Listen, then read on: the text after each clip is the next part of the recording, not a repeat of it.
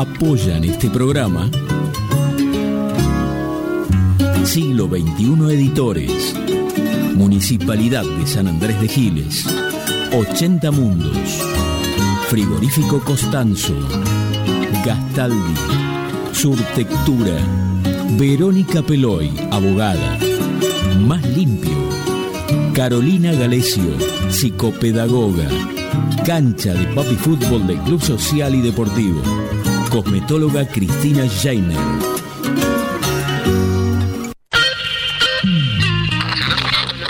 Nuestro país tiene todavía muchas cuestiones para resolver. ¿Por qué? Porque el sistema está dividido. Hoy podemos plantear que una cultura superior, basada en la solidaridad y la colaboración, y no en el dominio y la explotación, el ser humano es un animal que ha roto con la animalidad. Es un animal antianimal. Es nuestra confianza en nosotros lo que incrementa nuestra fe en los grandes valores de la humanidad y en la certeza de que esos valores tendrán que prevalecer, no podrán ser destruidos. Ayer estuvo el diablo aquí.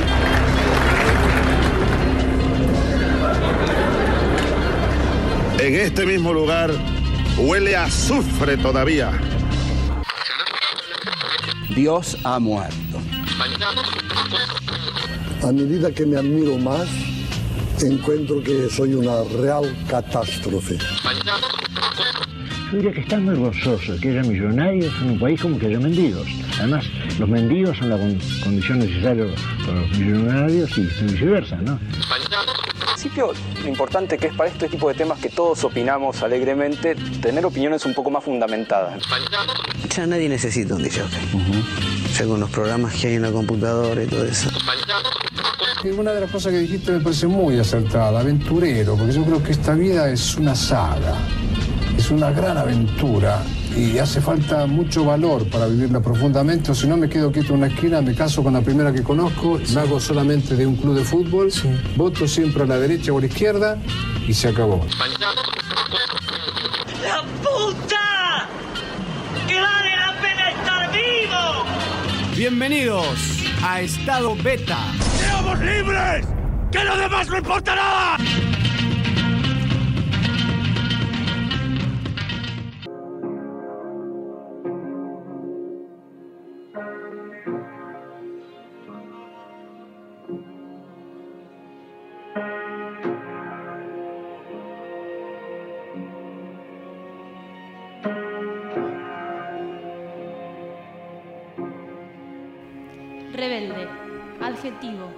Dícese de aquella persona o animal que es difícil de educar, dirigir o controlar, porque no obedece a lo que se le manda.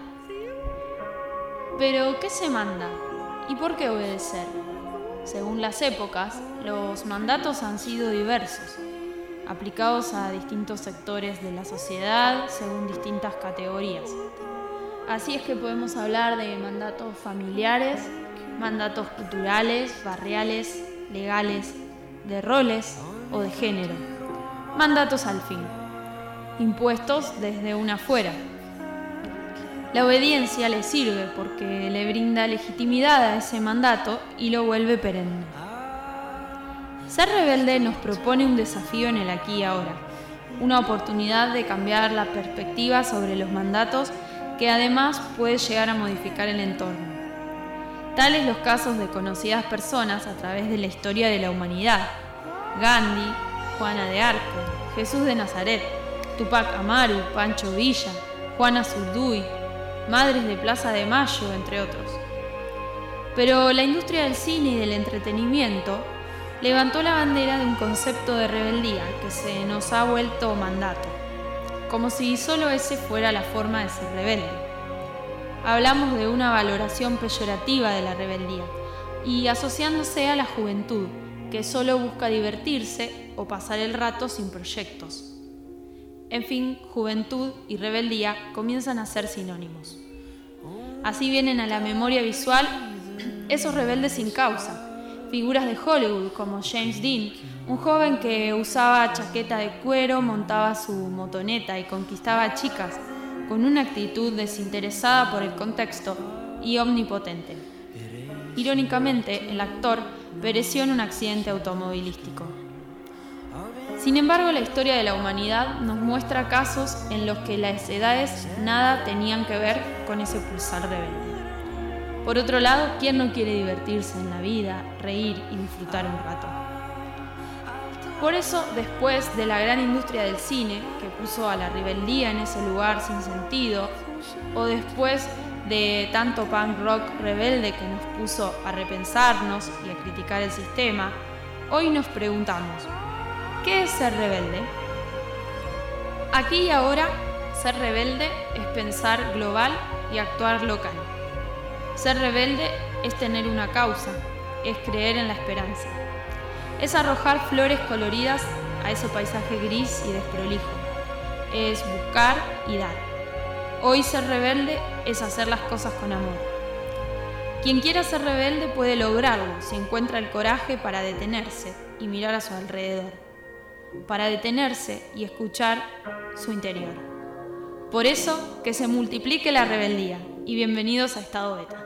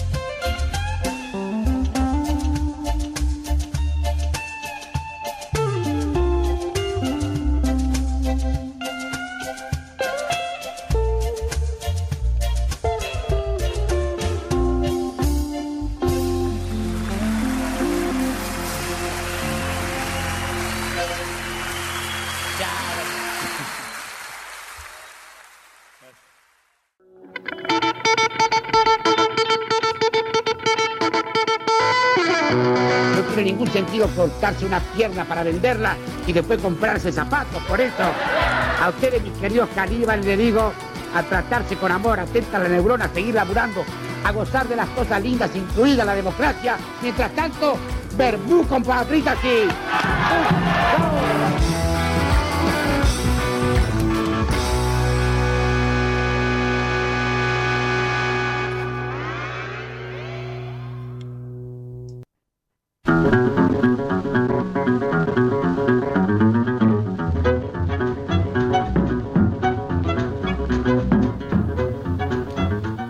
noches y bienvenidos a este capítulo 6 de Estado Beta, un 10 de mayo.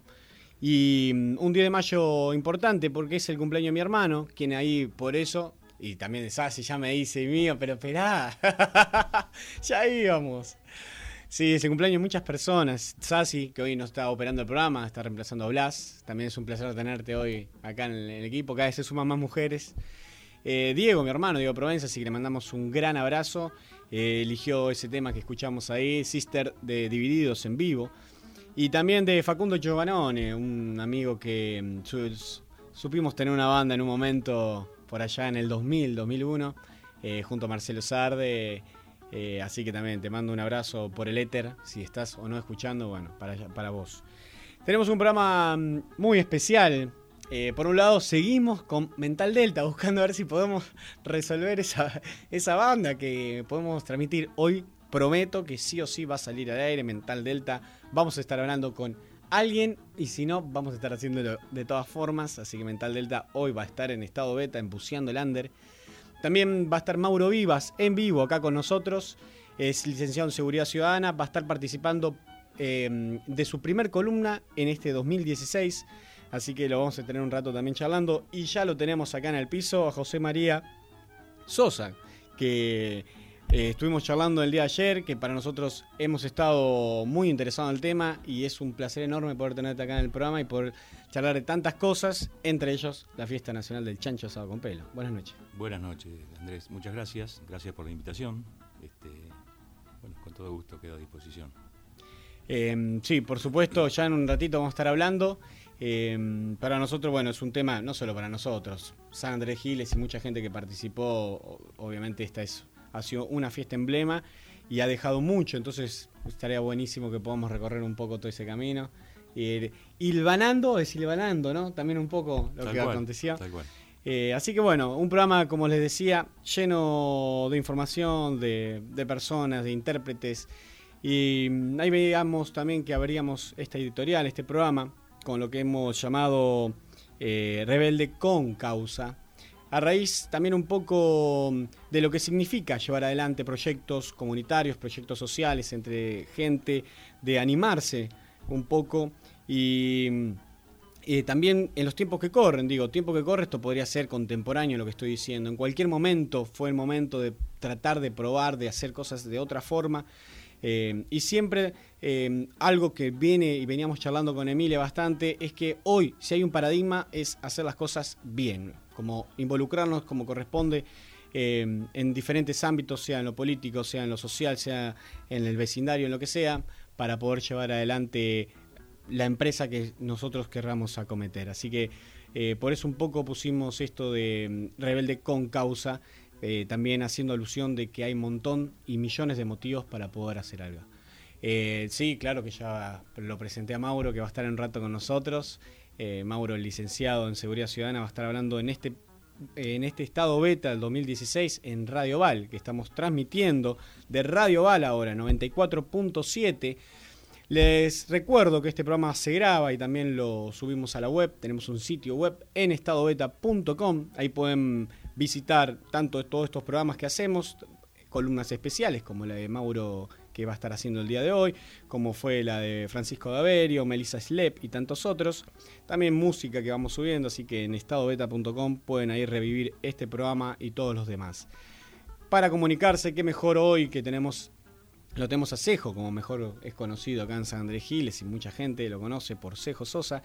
Eh, pueden llamarnos al 2325-440175 o al 2325-564977. Repito, porque siempre dicen hay que repetir los teléfonos. 2325 440175 y el 2325 56 49 77. Igual estamos subiendo los teléfonos a Facebook. Ahí en Facebook en estado beta pueden participar, hacer preguntas. Siempre estamos interactuando y subiendo información complementaria a lo que vamos haciendo acá en vivo en el programa. Así que sin dar más vueltas, eh, quiero, bueno, quería recomendarles también la aplicación de estado beta que la pueden encontrar en el App Store de Android. Ahí pueden encontrar eh, Radio Estado Beta y ahí pueden bajarse y también escuchar este programa por su celular. Sin más, vamos a arrancar el programa que tenemos mucho para hablar, para disfrutar. También trajo música, así que vamos a estar recorriendo un poco lo que fue esta fiesta nacional.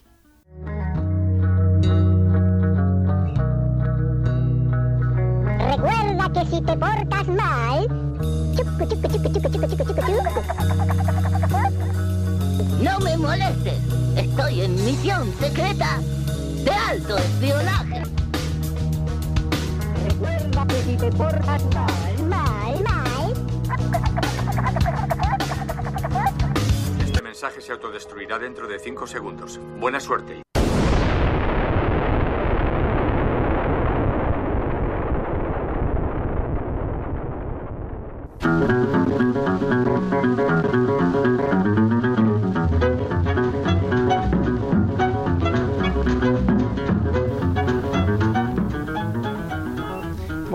Así ya arrancamos esta charla que va a ser más que una entrevista. Vamos a charlar un poco con José María, que Sosa, que eh, sos ingeniero agrónomo. Así es, ajá. Sí. Soy ingeniero agrónomo. Este, ¿En qué año te recibiste? En el año 82, 1982. 82. Sí. Así que hace tiempo ya que venís oficiando tu profesión. Tal cual, sí. La, la- la estuve mm, practicando en distintas empresas, en distintas zonas. Y bueno, eso me dio un- una visión muy interesante, por lo menos de lo que significa el, el sector, digamos, donde tengo que desarrollarlo, ¿no? Y uno de los epicentros también de la, de la economía argentina, podemos decir. Sí, sí, sí, exactamente. Este, estamos, nosotros par- participamos justamente de esa región y con todos los este, beneficios que eso implica también, ¿no? Y bueno, este, lo que pasa es que obviamente esto ha, ha cambiado muchísimo desde aquellos tiempos, digamos. Este, bueno, obviamente la, la introducción de la soja, de la soja transgénica luego, este, fue modificando mucho. Yo no podía entender en aquel momento y nadie lo podía sospechar que podía llegar a ocurrir que del cultivo de soja se iba a hablar este, en, en los mercados financieros, en, en el almacén, en todos lados y con todo lo que, eso significó y significa como, como cultivo más importante y concentrado. Eh, podemos decir que es el cultivo de Argentina, la soja. Sí, yo diría de gran parte del mundo también, digamos, ¿no? Este, sucede que aquí no, no, no lo consumimos en forma directa, este, pero somos uno de los principales productores. Ahora, esa misma soja es la que se hace el alimento, bueno, principalmente se hace alimento para chanchos y, y- y demás Mm. derivados, pero también se hacen productos comestibles, esa misma, para seres humanos digo, esa misma soja o es otro tipo de soja. Por ejemplo, se me ocurre la salsa de soja y demás. No, son hay este hay eh, alimentos que tienen que desactivarse, tiene que digamos eliminarse una determinada sustancia que pro- puede producir algún tipo de trastorno digestivo. Pero en general sí, acá el consumo básicamente como decís vos, eh, salsa de soja. Sí, soja estrujada que hay bastante, que como Sí. complemento cárnico lo... Tal cual, sí, justamente ese es otro también para, para sustitutos de, Sí. de carne picada, Sí, justamente. Sí, Eh, bueno, pero es muy muy reducido Muy el, el- reducido. el interés, ¿no? Yo diría que las hamburguesas también y todo, pero en fin, eh, eso este, le da una característica. Hay otras poblaciones que este, por ahí tienen mayor consumo, pero sobre todo tienen la- el destino de, de la alimentación animal, que bueno, básicamente en este caso el mercado de China concentra toda la demanda y en ese sentido este, lo que diga China o lo que decía China hasta no hace mucho sigue- y lo va a seguir diciendo, este, es palabra que se tiene muy en cuenta, ¿no? O decisiones que, que están eh, definidas por la estrategia que tiene China para, para este, incorporarse para incorporar ese- esa producción. Claro, hablamos, y ya que estamos en el tema, hablemos de eso y después vamos a pasar con el otro tema. Eh, hablamos también de la modificación de las semillas, ¿no? Que eh, Europa lo está prohibiendo en demasía, casi toda Europa está tomando esta postura, ¿no? Por la Unión Europea en realidad está llevando adelante esto de, de prohibir alimentos que tengan modificación genética. Eh, después hablamos de que Estados Unidos ahora con el TTPI, este famoso tratado que está tratando de hacer en- con Europa, eh, viendo de que mm, no producen ese alimento que ellos necesitan, entonces están ahí con problemáticas. Digo, mi pregunta sería un poco, ¿cómo, puede, cómo ves un poco el desarrollo de esto a mediano y corto plazo, digo, ¿no? ¿Cómo impacta directamente por ahí en la economía regional eh, sobre esta modificación de las semillas? Eh, ¿Y qué te parece que va a ir ocurriendo? En sentido, ¿se va a hacer más estricto, va a haber más control, va a haber cierta modificación? Mirá, yo lo que lo que más o menos percibo es que, eh, como decía, desde los primeros, cuando yo estaba estudiando, por ejemplo, eh, allá por el año 75, 76, la soja, el tema soja lo teníamos este, no de manera prioritaria, era un tema que estaba recién incorporándose.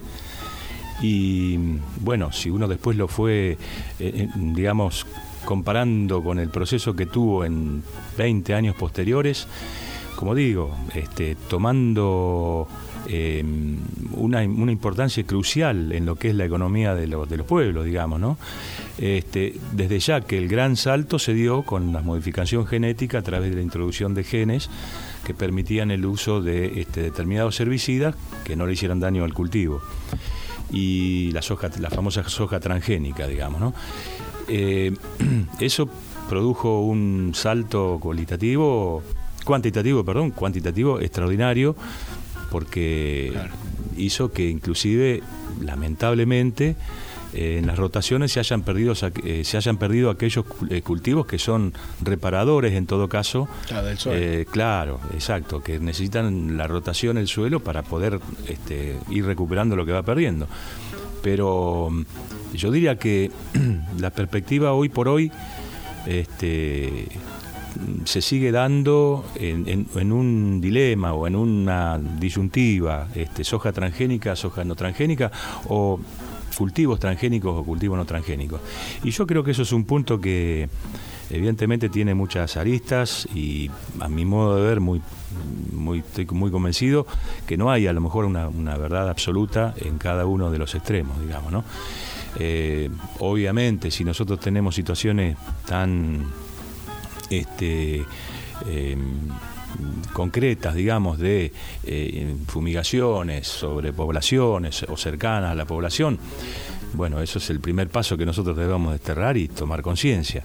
Después lo otro ya tiene otro, otro, merece otro análisis porque, como comentábamos este, en otra oportunidad, este, eh, el incremento de la población mundial requiere que este, los alimentos que se produzcan, que se produzcan cada vez más alimentos. Claro, Y más rentabilidad en pequeños... Y con estos este, eventos, con estos genes que se introducen y este avance tecnológico, este, evidentemente eso se está logrando. Lo que pasa es que, como también lo comentábamos, lamentablemente, por más que se haya incrementado la producción, el hambre sigue existiendo y, y bueno, entonces, pero eso formaría parte de otra, de otro, de otro análisis, ¿no es cierto? claro, y ahí abrimos un panorama.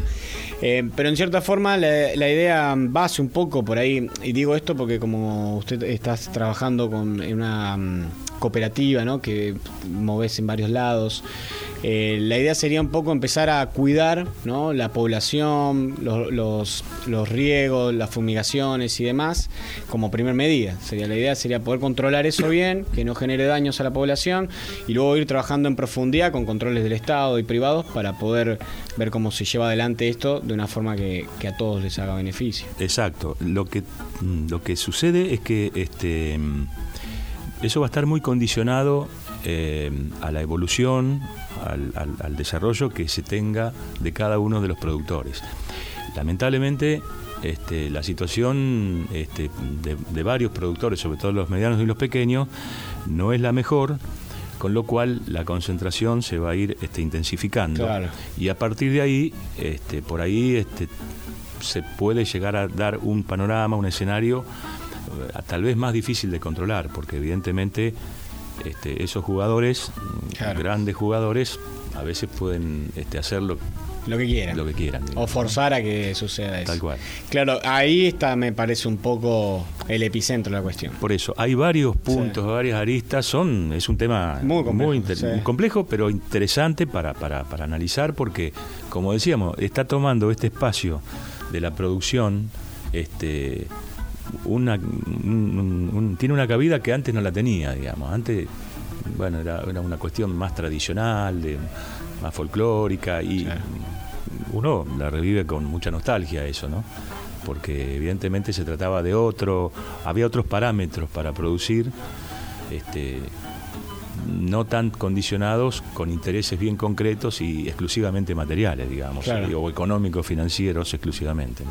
Sí, y esto que nombrabas de, de, bueno, lo que sería un poco los conglomerados o lo que sería eh, lo que está llevando un poco adelante, que se va quedando en pocas manos todo, ¿no? Un poco el monopolio que se le llama tanto en las empresas que producen esto, ¿no? Las semillas y lo necesario para esas semillas, como las tierras. En cierta forma, un poco todo está tendiendo para ahí y la protección que hay un poco para otros sectores quiere decir por millones de, razones digo no el mismo mercado está forzando eso y lo vemos en todas las empresas justamente este es que es muy difícil muy difícil cuando sobre todo se, se dan, como se dio hace unos cuantos años, este, condiciones de mm, altísima rentabilidad, eh, decir que hay que producir, no hay que producir ese, ese, cultivo porque se necesita rotación, porque se eh, puede incrementar la, fitotoxicidad o la toxicidad por el uso excesivo de, de los fitosanitarios, en fin. Eh, es muy difícil, muy complejo eh, pero bueno, es un poco lo que estamos atravesando, nosotros no solamente acá en Argentina, sobre todo en Latinoamérica, digamos, desde ya. Este, Brasil es un ejemplo muy concreto de eso también. Pero bueno, eh, los riesgos están y a veces se suelen dar este eh, hacia una dirección que no es la mejor para todos, digamos, ¿no? Claro. Bueno, em, ¿te parece que pongamos un tema como para, para cortar esto y arrancamos ya con la fiesta? Pero con mucho Porque gusto. como has traído música. Con mucho gusto, con mucho gusto, sí, por supuesto.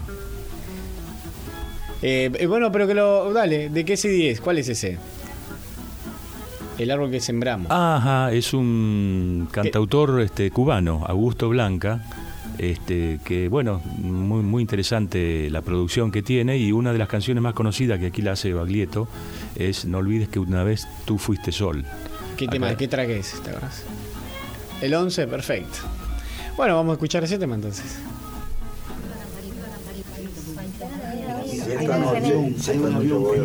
No olvides que una vez tú fuiste sol. No olvides ni la tapia ni el laurel no dejes de asombrarte al asistir a un nuevo nacimiento en tu jardín. No pierdas una ventana, no entregues tus mañanas de aguaceros y juegos, ni desentierres tesoros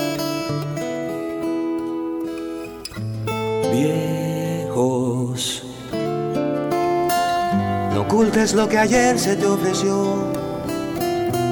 No escondas ni la pena ni el dolor. No dejes que una nube diga adiós. No saltes en pedazos, no asustes tu diamante. No entregues tu perfecto amanecer, ni tus estrellas, ni tu arena, ni tu mar ni tu incansable caminar. Vete de nuevo hasta el arroyo, donde está tu mejor canto. Y ve, calma de la sed a tus enormes prados. No permitas que se pierda tu cosecha, hoy que hasta la lluvia fiel no te ha escuchado. Busca tu raíz y dale la caricia la que siempre espera, la única única manera de hacerla que vuelva a ofrecerte frutos hasta en el invierno. Y no olvides que una vez tú fuiste sol. Ven, desata esos diques de corrientes fresas, déjate llevar y vuelve a ser jinete, baja hasta tus valles de palomas sueltas, este es tu país, donde están tus riendas, donde está tu espuma, donde abandonaste tu camino entonces, donde naufragaste, haz nacer mil rosas y no olvides que una vez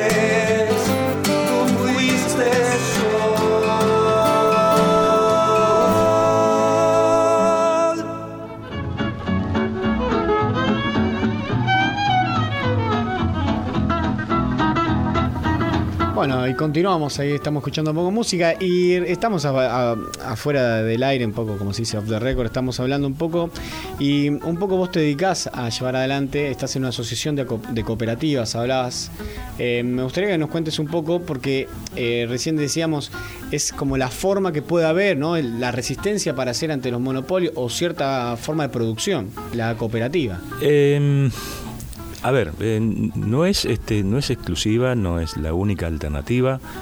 Eh, tiene características que, la distinguen de una entidad este, privada, digamos, ¿no? Obviamente. Está compuesta por un consejo de administración, que sería el que, desde el punto de vista político, ideológico, este, define, fija las pautas, el camino, digamos, que deben seguir eh, esa entidad. Es una entidad que está compartida, donde todos y cada uno de los integrantes se supone que tienen que tener una misma este, un mismo beneficio, un mismo compromiso, un mismo riesgo y demás. Eh, eso como digo. Y después, por supuesto, tiene la, la- la- el sector, la rama comercial, económico, financiera, digamos, que está basada en lo que el Consejo de Administración le, le fija. Eh, yo entiendo que es un sistema muy, muy interesante, muy, este, mu- muy útil, sobre todo para, obviamente, para el pequeño y mediano productor, eh, que desde ya que con su magnitud, con su escala, por ahí no puede, en todo caso, fijar pautas en el mercado que le, le favorezcan. Claro, y no tiene fuerza ni voz tampoco para exigir nada, ese pequeño. Bueno, es que por eso un poco el tema de la unión hace la fuerza. El- Claro. El, el- ¿Te acordás? El, símbolo del cooperativismo eran esos dos, dos burros que iban, cuando querían ir un- para un lado, eh, tiraba el otro del Sí. otro y no avanzaba ninguno. Y cuando se avivaron y que iban a comer primero los dos al mismo lugar y después los otros dos al otro lugar. digamos. Es decir, ese es un poco el concepto. Por supuesto que esto es una forma muy, muy, muy rápida, muy, muy ligera, digamos, de plantearlo. Esto tiene muchísimas aristas también y que a partir de determinadas situaciones este, se, se pueden producir eh, escenarios similares a lo que puede llegar a ser el comportamiento de una empresa privada. Este, en la medida que esa empresa cooperativa vaya tomando este, decisiones que la, que la favorezcan o situaciones que se pueden haber dado en la sumatoria de los beneficios que desde cada uno de esos integrantes de la cooperativa, porque acá es una cooperativa de segundo grado, es una cooperativa de cooperativas, digamos, ¿no? Por eso es una asociación de cooperativas. Eh, bueno, eh, yo creo que es un tema interesante, un tema muy... Bueno, nosotros acá tenemos, hemos tenido este, muchas eh, algunas experiencias, probablemente eh, no seamos la región donde mejor manifestación en cantidad, en magnitud, se esté dando con la presencia de cooperativas. Este, hay ciertas provincias, ciertas regiones, como sur de Santa Fe, el mismo norte de Buenos Aires, Córdoba, este, en- Entre Ríos, que tienen una tradición muy, muy, muy sólida, muy fuerte del cooperativismo, que por supuesto a medida que van pasando los tiempos, la- este, tiene este, Claro, determinadas características claro. y ayornamiento, exactamente. Em, te- vos me recién hablabas, bueno, estás hablando un poco de las cooperativas y cómo funciona. También involucra al pequeño, mediano productor un poco más de compromiso por ahí, de saber un poco más de temas, estar interiorizado, tener que participar, eh, tiene que estar un poco más instruido y responsabilizado de lo que está llevando adelante. Sí, se supone que sí, no siempre ocurre eso, no siempre ocurre. Y también vale aclarar que hay ciertos lugares, por ejemplo en la región del sudeste de la provincia de Buenos Aires, donde mm, los son socios de cooperativa integrantes destacados de grupos privados. ¿tá? Es decir, por ahí son, son este, integrantes de grupos CREA y demás, y a su vez forman parte de, de la cooperativa. Es decir, en un sentido mm, no es excluyente que uno esté en el privado y pase al cooperativismo, no. Al contrario, este, pasa que eso tiene que ver con la convicción de cada uno y con el interés y el tiempo y el compromiso que uno le pueda dar. ¿Me podrías nombrar rápidamente eh, por ahí los beneficios o algunos objetivos pequeños que persigue una cooperativa que podría darle al, al pequeño y al mediano productor? Digo, ciertas cosas que podría tener fuerza. Eh, mirá, eh, te- comienzo por el, por el principio, el, el- el- el fin por el cual se fundaron, por lo menos en este caso se fundó ACA, eran este, productores, el famoso grito de Alcorta, digamos, en el sur de Santa Fe, eran productores que estaban eh, desprotegidos frente a, las políticas que tenían en, aquellos momentos eh, ciertas empresas privadas que obviamente hacían su negocio. En la medida que se fueron detectando eh, las, posibles fortalezas que se tenían en, al agruparse, este, bueno, se conformaron las cooperativas. La idea es que si nosotros, si vos pretendés comprar un determinado insumo o vender un determinado insumo y, lo vas a hacer individualmente, probablemente tengas muy pocas posibilidades de poder negociar un buen precio, por ejemplo. Eh, mientras que si vos te juntás con lo mío, con lo del vecino y con el del otro vecino, ta, ta, ta, ta, ya una cosa es decir, vamos a vender 100 toneladas a vender 5.000 toneladas. O vamos a comprar tanta cantidad de productos. Te estoy mencionando simplemente un Sí, aspecto. Después hay otros aspectos que tienen que ver con, eh, con la solidaridad, digamos, con, con, como digo, no hay en todo caso, eh, desde lo teórico al menos, hay, hay sí una, una pauta, una premisa que es la que todos tienen las mismas condiciones, todos trabajan en las mismas condiciones. Bueno, eso es, esa es, la propuesta del cooperativismo. Insisto, en lo teórico es eso.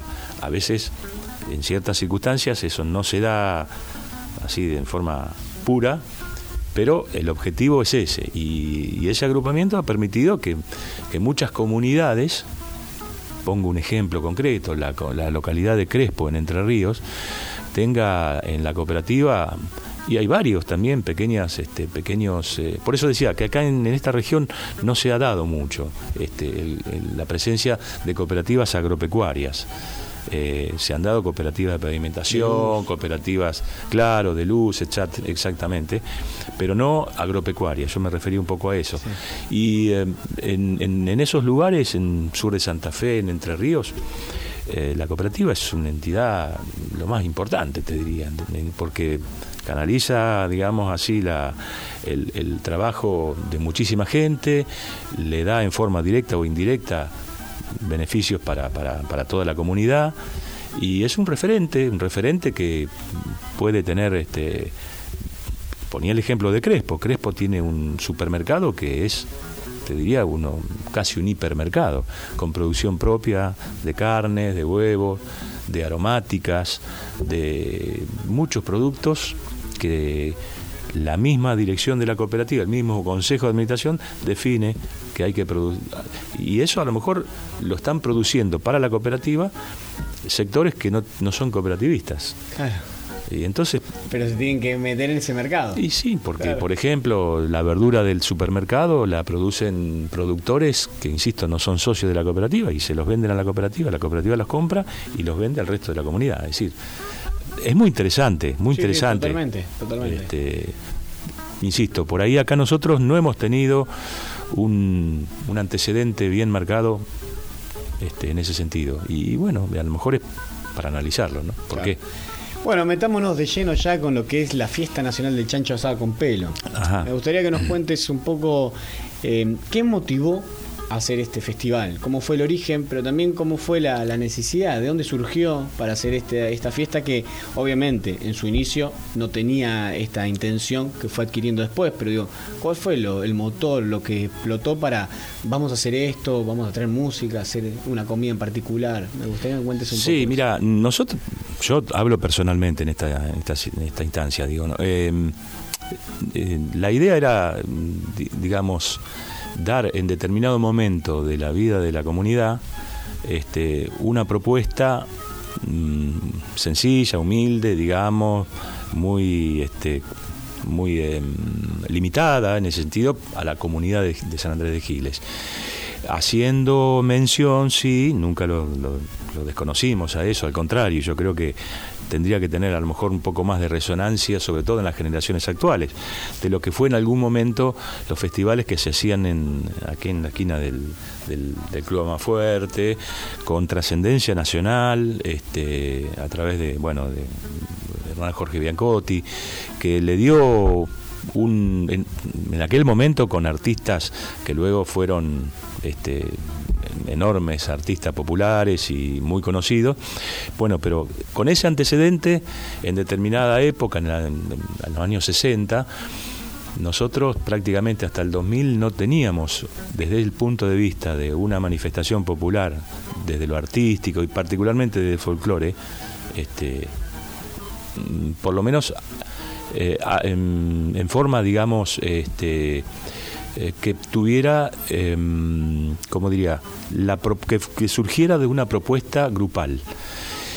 Y esa propuesta grupal en aquel momento, con el grupo que se había armado, este, mm, fijamos en todo caso un, un objetivo que era concentrarnos, reunirnos en la primera edición en el Papi Fútbol. Club Social. Y claro, en el Club Social, exacto. Y bueno, la, resonancia y la respuesta de la gente fue eh, muy, muy motivadora para que tuviéramos, este, en todo caso, una intención de superación, pero siempre, como decíamos, con un criterio más bien local, dirigido a lo local. Eh, como vos dijiste, creo que bueno, la evolución fue fue dándonos este, mucho más eh, ánimo para, para progresar y, bueno, se llegó a una, propuesta que me parece que, fue válida para, para todos, más allá de pronto después del resultado que se haya tenido, pero creo que hemos tenido este hemos podido dar en todo caso, y ya no solamente para la gente de San Andrés de Giles, y no solamente inclusive para la región, sino me animaría a decir este humildemente eh, para una buena parte del país, este, bueno, por lo menos una, un- una imagen de nuestra localidad este, con una propuesta que a lo mejor, bueno, pudo trascender eh, de la mejor manera, ¿no? Sí, a mí, eh, nosotros lo hablamos el otro día, pero me ha pasado en lugares que he ido y siempre me dicen, uh, San Andrés Gil, la fiesta del chancho asado con pelo. Eh, y es, es hermoso que podamos ser citados o recordados por cosas que no, no son trágicas y demás, como Sí, han sí. habido, y bueno, no me voy a poner a contar en este momento, pero digo que, que es necesario también de tener una imagen positiva, algo productivo, algo que nos deje a nosotros parados, porque bueno, en San Antonio estamos acostumbrados, ¿no? Que San Antonio de Areco tiene siempre una referencia a lo tradicional, las fiestas, Uraldes y demás.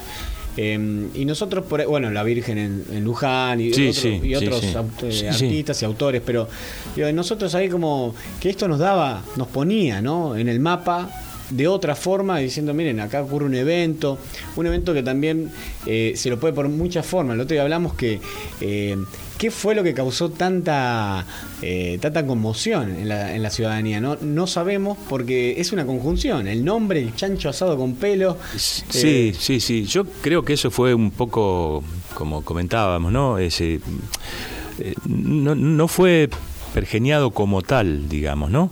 Pero yo creo que hemos logrado un. Se, logró tener un- una conjunción de dos este, características que a lo mejor en determinadas circunstancias son opuestas. Eh, por ahí, un producto gastronómico con, bueno, con asombro desde el nombre y demás, pero sobre todo con una, este, unas cualidades formidables, porque la- el, el- el menú chancho asado con pelo es exquisito. No, no, no creo que haya nadie que le haya dicho que, feo, que es claro. feo, no le gusta. Pero a su vez también eh, conjugar esa situación más, más tradicional, más, más folclórica a lo mejor, más nativa, con eh, una propuesta que desde el punto de vista artístico, y no solamente el musical, sino desde lo que es lo creativo, este, se unieron y en todo caso se complementaron fundamentalmente. Y yo creo que eso nosotros no lo, no lo no nos propusimos hacerlo de entrada así de esa manera. Se dio, fue creciendo y, bueno, Vos, vos me, me contabas, el otro día nos contabas a ambos que mm, hicieron varias pruebas cuando iban a hacer el chancho asado con pelo. Ah, sí, Hubo otro sí. experimento, me gustaría que... No, sí, bueno, sí, en ese momento cuando nosotros recibimos la, la- la información de que se hacía, que se había comido un chancho asado con pelo, bueno, un poco, este, muchos de los integrantes del que después estuvimos en la comisión y demás, este, compartimos, este, bueno, primero un chancho asado con pelo y fue exquisito, pero después era cuestión de tener un cordero con lana, por ejemplo, también, que no, no tuvo la misma No, no la, misma aceptación, no, pero bueno, quiero, era un, un tema de prueba y error. Y obviamente que no se podía. Pero es anecdó- anecdótico, sí, evidentemente eh, estábamos en el campo de Johnny Fury con muchos otros compañeros y, y realmente, bueno, fue, fue muy lindo. Y en definitiva es muy linda la, la, mm, el rosario así de, de- anécdotas, de experiencias que se fueron eh, dando por la intensidad de la, de la de lo que se vivió en todo este proceso, ¿no? Claro. Yo creo que fue Hubo una búsqueda de- del chancho asado con pelos. Digo, a ustedes tenían una intención, pero claramente fueron haciendo diferentes. De hecho, me contabas también que hubo algunos artilugios que tuvieron que hacer para no cocinarse mientras uno le saca el cuero. Ah, bueno, sí, porque lógicamente, como toda experiencia este, novedosa, digamos, hasta que se vaya asimilando y demás, este, uno va tratando de tener la mejor eh, eh, forma de producirlo, la mayor, la mejor y mayor este, eficiencia en el consumo, la, las estructuras de las parrillas se fueron modificando, en fin, fue un aprendizaje, fue un aprendizaje que permitió que hasta el día de hoy, obviamente, ya sea evidentemente un, un menú muy característico este, de nuestra de nuestra comunidad y que la comunidad ahora también lo, lo, lo- lo practica como de si hecho, lo- ves carteles en la ciudad que dice a veces eh, Sí, domingo, sí, sí, tal cual, justamente. Eso, bueno, eso, a ver, yo creo que acá también este, debe hacerse hincapié en que esto,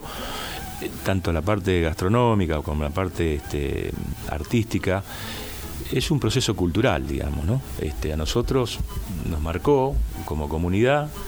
eh, eh, en, ese sentido, digamos, está prevaleciendo a través del tiempo el menú, el, el- el- el nombre de la fiesta. eh, ¿Por qué? Porque fue un acontecimiento cultural, cultural en el amplio sentido de la palabra, ¿no? Eh, la cultura también en todo caso es este... De hecho, el, el mismo plato que se sirve, ¿no? El chancho asado con pelo, es un fiel reflejo de, de una de las características de la región. Quiero decir, el chancho, el La lechón, producción- la producción porcina, eh, sí, que- Refleja claramente lo que se hace en este sector. Qué Sí, mejor, ¿no? Sí, sí, sí, sí. No, no, en ese sentido sí. Inclusive hasta podríamos decir que, que fue un impulso importante para la zona y en algún momento eh, no se pudo concretar, pero en algún momento hasta la Asociación Argentina de, Produ- de Productores de Cerdo este, mm, utilizaba o, pretendía en todo caso este, aprovechar el atributo que tenía y la difusión que había de la carne vacuna para decir, bueno, hay que producir cerdo, producción porcina. Eh, sí, fue un, me parece que fue una experiencia muy amplia, muy diversa, este, y, y bueno, de la cual me parece que todos nos sentimos orgullosos, ¿no? Claro. Vamos a escuchar otro tema. Así mm, seguimos amenizando esta noche mientras estamos hablando con Cejo Sosa, uno de los integrantes de la comisión del Chancho Asado con Pelo. Eh, ¿Cuál vamos a pasar de este? El 4. Es Adrián Goizueta, el, el au- el cantor, canta con una cantante este, em, nicaragüense, Norma Elena Gadea. Y Adrián Goizueta es el hijo de un eh, actor, eh, bueno, un antiguo actor que mucha gente a lo mejor mayor se recordará, eh, Oscar Casco. Bueno, es el hijo de él, hace mucho tiempo que está viviendo en, el Caribe, no, recuerdo exactamente en este momento el país. Este, y bueno, canta una canción dedicada a, Nicaragua.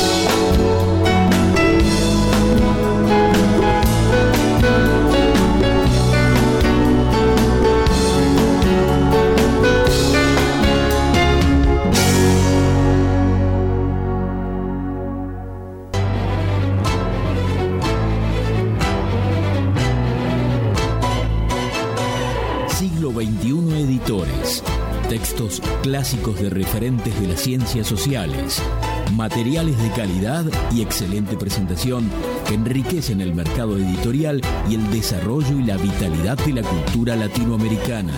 Conoce el catálogo en siglo21editores.com.ar. Todos podemos transitar por los caminos del arte y la cultura. La Dirección de Cultura y Turismo de la Municipalidad de San Andrés de Giles te invita a participar de talleres gratuitos en barrios y en localidades, muestras, certámenes literarios de cuento y poesía, salones de pintura, obras de teatro, conciertos, ferias y que visites el Museo de la Familia Gilense. Acércate al Centro Municipal de Cultura en Rivadavia 752 o al Complejo Municipal Museográfico y Cultural, Mitre y 25 de Mayo. Búscanos en Face como Dirección de Cultura y Turismo SAG. Sintiendo tu pulso, caminamos con vos. 80 Mundos, agencia de viajes. Somos una pequeña empresa que desde 1996 trabajamos en la promoción de viajes y turismo, generando y valorando la confianza con nuestros clientes. Nuestra casa central está ubicada en San Andrés de Giles, en Alcina 432, teléfono 02325 440741. También estamos en San Antonio de Areco y en Capital Federal. Visita nuestro sitio www.80mundos.tour.ar y conoce nuestras propuestas. 80 Mundos, agencia de viajes. Frigorífico Constanzo, verdaderamente del campo a su mesa. Tenemos los mejores cortes de cerdo, lechón, cordero, chivito y todos los productos de granja. Visita nuestros locales en San Andrés de Giles, Rivadavia y Suero, en Mercedes, Avenida 17 entre 26 y 28, en Luján, Avenida Carlos Pellegrini 1371. Buscanos en Facebook y conocen nuestras ofertas. Frigorífico Costanzo, verdaderamente del campo a su mesa. Gastaldi, todo para el campo y la construcción. Somos una empresa familiar con 45 años de experiencia aportando calidad, diseño y servicio. Visita nuestro sitio en www.egastaldi.com.ar. Contactanos a los teléfonos 02325 44 36 75. Experiencia, asesoramiento integral, personal capacitado, envíos a domicilio, el mejor precio y calidad del mercado. Gastaldi, Campo y Construcción. Surtectura Estudio de Arquitectura. Te acompañamos en la búsqueda de las diferentes maneras de vivir tu lugar en continuo diseño de tus propias formas. Conocenos en surtectura.com.ar. Teléfono 02325 40 54 10 o visítanos en Chacabuco 554 San Andrés de Giles, provincia de Buenos Aires, Argentina. Surtectura Estudio. La arquitectura como un sendero compartido para la construcción de lugares. Verónica Peloy, abogada, civil, familia, sucesiones, daños, comercial, sociedades. Días y horarios de atención, lunes, miércoles y viernes, de 17.30 a 20 en Sarmiento 221. Teléfono 02325 1565 0240. Verónica Peloy, abogada. Más limpio te presentamos una nueva manera de cuidar la higiene de tu hogar protegiendo al medio ambiente. Más limpio.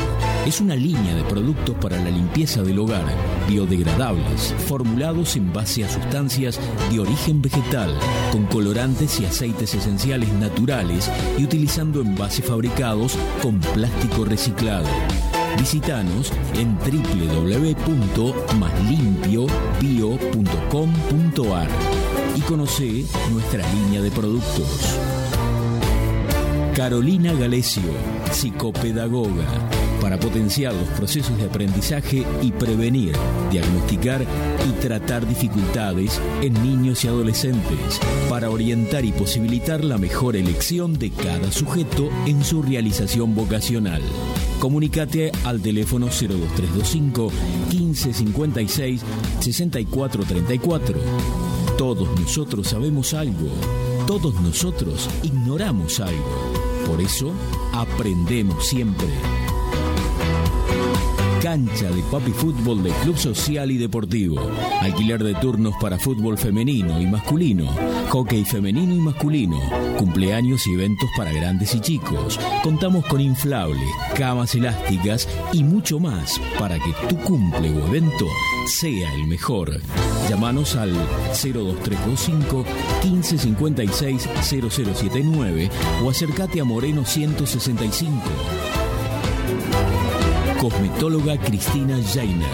Tratamientos de belleza, masajes y máscaras faciales. Tratamientos para la espalda.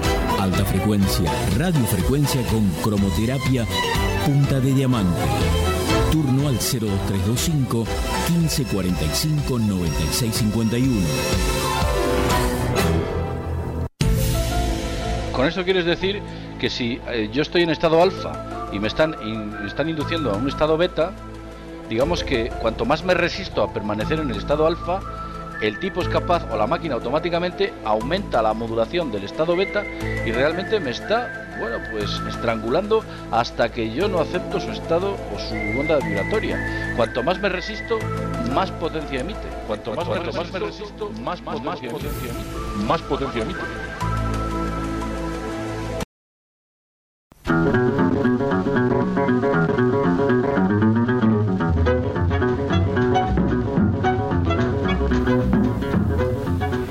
Continuamos en estado beta hablando con Cejo Sosa, uno de los integrantes eh, de esta fiesta nacional del chancho asado con pelo. Estamos hablando un poco de la comida.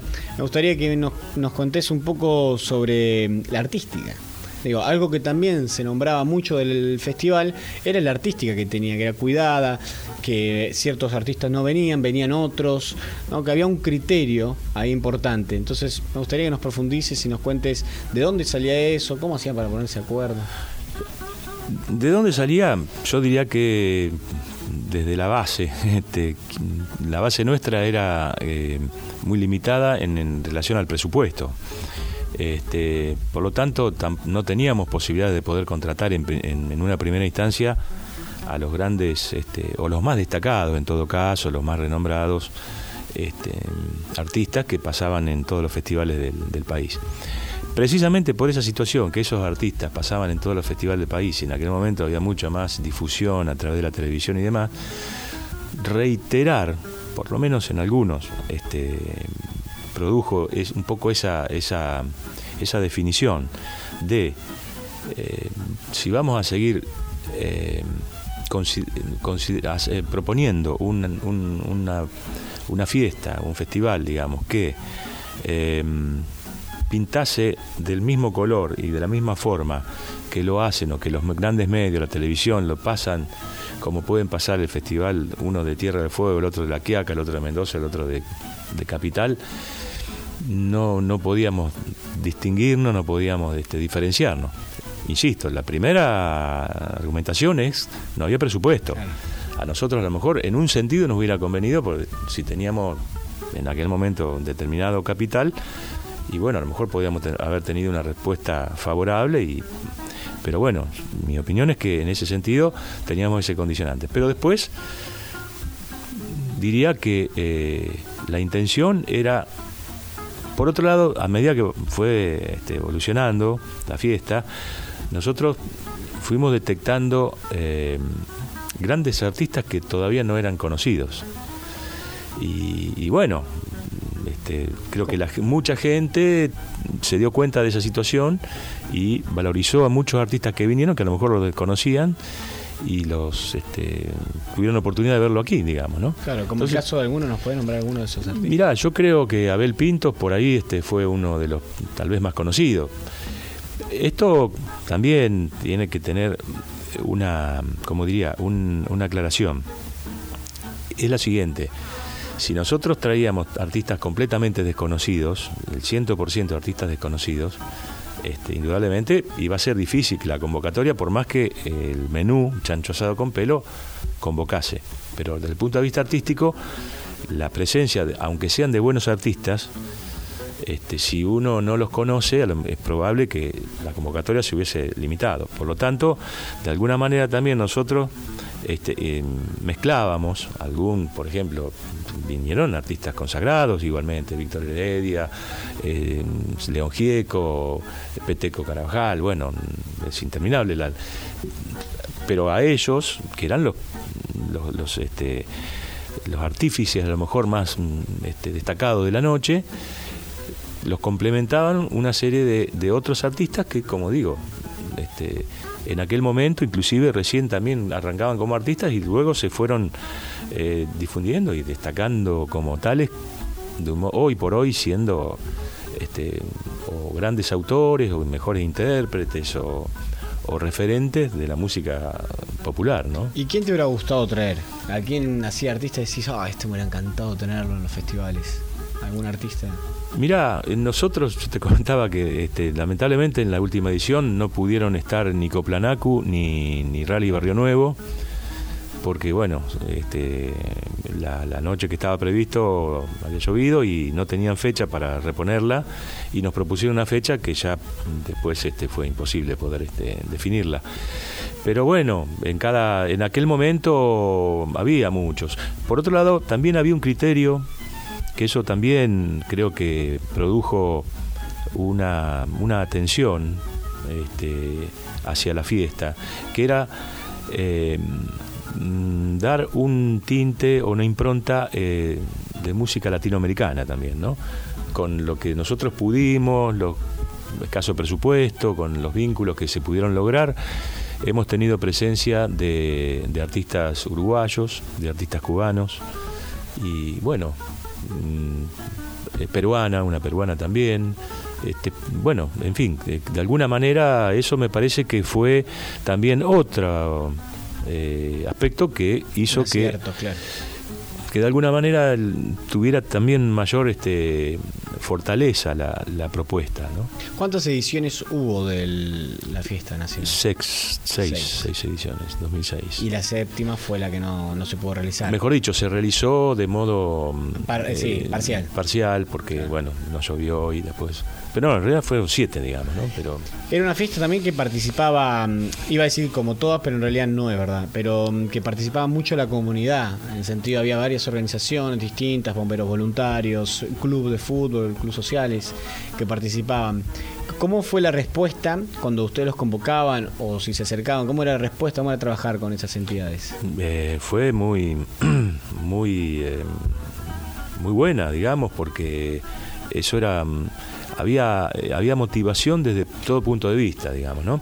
Había, por supuesto, en, las entidades una necesidad de, recaudación y demás, pero también había un compromiso en la medida que este, justamente se trataba de un evento que permitía tener un, un eh, una participación en nuestra comunidad de gente que hasta del exterior venía. Entonces, medio como que uno se sentía el anfitrión.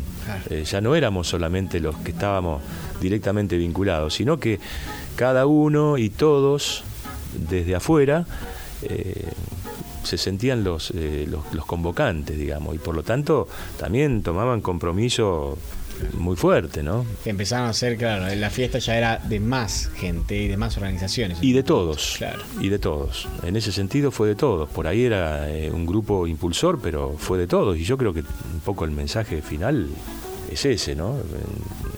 Incluso en algún momento eh, la, el eslogan que, que, se tuvo es la fiesta de la gente para la gente, ¿no? Fue, me parece, un, un criterio bastante acertado porque por ahí no había, eh, digamos, la participación de intereses eh, económicos exclusivamente, digamos, sino que, como digo, la, fortaleza la estaba dando la misma comunidad, ¿no? La recepción este, la, manifestaba la comunidad y cada uno se sentía, como digo, el anfitrión. Em, me gustaría que me cuentes un poco em, la, ese, el último festival, el último que, bueno, podemos llamarlo el trágico, llamémosle, ¿no? Como en toda... No, no, no, no, no. No, tragedias creo que son otro tipo de, son otras cosas, ¿no? Son, parece que algo trágico es, no, eso... No, es este. Fue un momento duro, sin duda, porque, porque las aspiraciones que uno tenía desde ya no pasaban por lo que ocurrió, digamos, ¿no? Pero bueno, son, son las reglas del juego que hay que saberlas interpretar a través del tiempo. Eh, no sé, yo mm, por lo menos no, no, tengo un concepto tan, tan dramático, más que fue una cuestión, como digo, dura, pero bueno, insisto, hay otras cosas que son realmente mucho más, este, más complicadas. Bueno, contémosle un poco para aquellos que por ahí no, no conocen y lo que sucedió, que hubo una gran lluvia ¿no? ese fin de semana. Sí, sí. Se pospuso nuevamente, siguió lloviendo. Sí, eh, sí, ese fin de semana aquí solamente llovió porque en los alrededores a 5 o 6 kilómetros, ¿no? Y acá cayeron como 80 milímetros y se inundó el parque de modo inusual. Y, y bueno, hubo que hubo que replantear por, este, una fecha mm, con el barro inclusive para un día de semana que no es lo, habitual. Pero bueno este, yo creo que mm, hasta el último momento la fiesta mantuvo eh, su dignidad digamos no cayó de pie. De pie, digamos, valga la, la contradicción. ¿no? Es decir, me parece que tuvo, tuvo obviamente, se discontinuó, pero, pero su espíritu me parece que prevaleció y sigue prevaleciendo. Yo creo que todavía está, está latente. Eh, algo que también siempre se plantea, o aquellos que nos interesa y hablamos del tema, y qué pasó con por ahí con el trabajo con el Estado, la municipalidad, digo, ¿y por qué no se pudo por ahí generar? ¿O sí? ¿Cuál, ¿Cómo hubiera sido? Eh, yo creo que eso, eh, a ver, nosotros como te decía al principio, un poco el, el, embrión de todo esto surgió desde lo que fue un, un grupo este, de particulares, digamos, ¿no? vinculados este, o comprometidos por lo menos con, con, un sector oficial o político. Por supuesto que tratándose de, de una propuesta que incluía estructura o infraestructura este, del Estado, digamos, merecía tener un vínculo eh, muy cercano o por lo menos muy aceitado para que se superasen y que tuviéramos la disponibilidad, en este caso el parque municipal y bueno, algunas otras este, necesidades. Eh, pero me parece que la idea era no, no cargar sobre el Estado en ese momento, en el primitivo momento, en el inaugural momento, digamos. Eh, porque en definitiva era una, una, propuesta que nosotros la habíamos diseñado de esa manera y, y bueno, los riesgos teníamos que correr nosotros. La lectura que uno puede hacer a través del tiempo es, y en virtud justamente del, del, fin que se tuvo, este, es por ahí haber eh, tenido la posibilidad de poder eh, haber eh, apuntalado en todo caso porque lo, los valores que creo que tenía la fiesta, como decíamos recién, en relación a que la gente ya la había hecho propia, ya no se estaba tratando de apuntalar a un grupo solamente, sino que se estaba tratando de eh, proteger o de alguna manera encarar en forma conjunta y bien comunitaria un acontecimiento que trascendió y que nos dio a conocer de buena, de buena forma. Tal vez eso este, haya sido eh, lo que uno por ahí este, tiene como, como, como idea. Eh, insisto, me parece que en los primeros momentos no había por qué, porque en definitiva no es la única este, actividad privada que merecería o mereciera en todo caso, como en este caso, un, un, apuntalamiento. Pero en la medida que ya se convirtió en algo masivo y, y propio, claro. creo que ahí hubiera estado, eh, hubiese sido interesante tener eh, bueno, todo el apoyo que hubiese sido necesario para, claro. para sostenerla, para hacerla sustentable, ¿no? Bueno, antes de que sigamos hablando y ya cerrando y yendo al final, hay otro autor que has traído. Ajá, sí, mira, esto es un, un CD de, José Carvajal, del Zabalero, un artista uruguayo ya ya fallecido.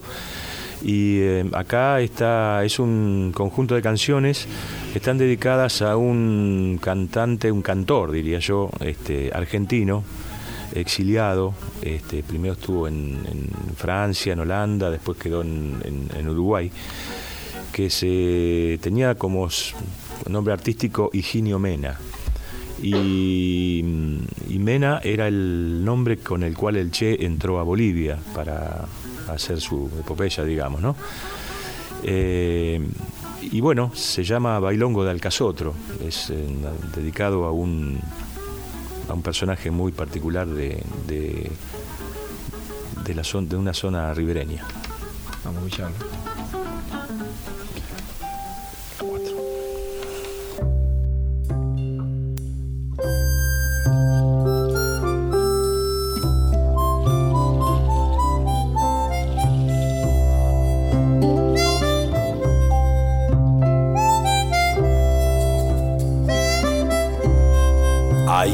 casa allá entre la arboleda donde vive el perico alcazotro, navegando sobre siete pilares. La acorralan despacio los agostos, las aguas grávidas de la creciente. Le traen de vez en cuando los despojos de alguna lancha de contrabandistas. Es un misterio la vida de Alcazotro.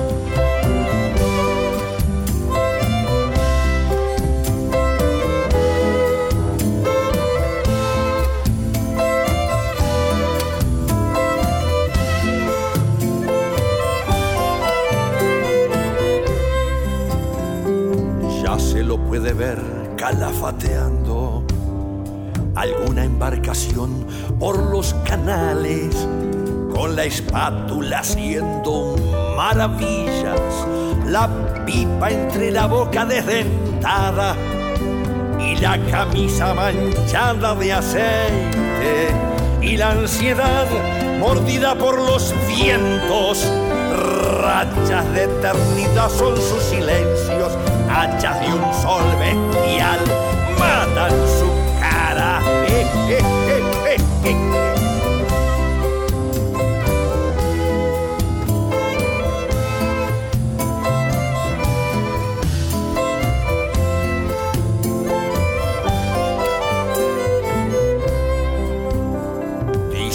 De una vez la vuelta al mundo y otra vez se cargó cuatro gendarmes. Cosa triste de ver que cierta gente no hable bien de quien hizo algo importante. Carajo, no hay más ley que la de abajo, solo la ley del pobre al pobre abriga. Y el que anda en malas con los retobados es que anda en buenas con la policía.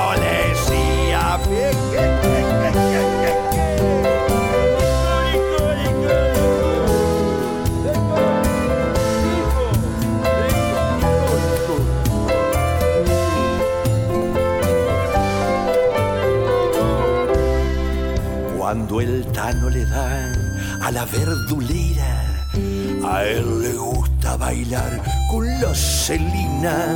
Esa mañana de invierno o primavera, toda la isla entera se endominga. Cuando su boina viene a los chinchorros, se arman grandes fritangas populares. Crece un humo violento de chupines que hace de surubíes y de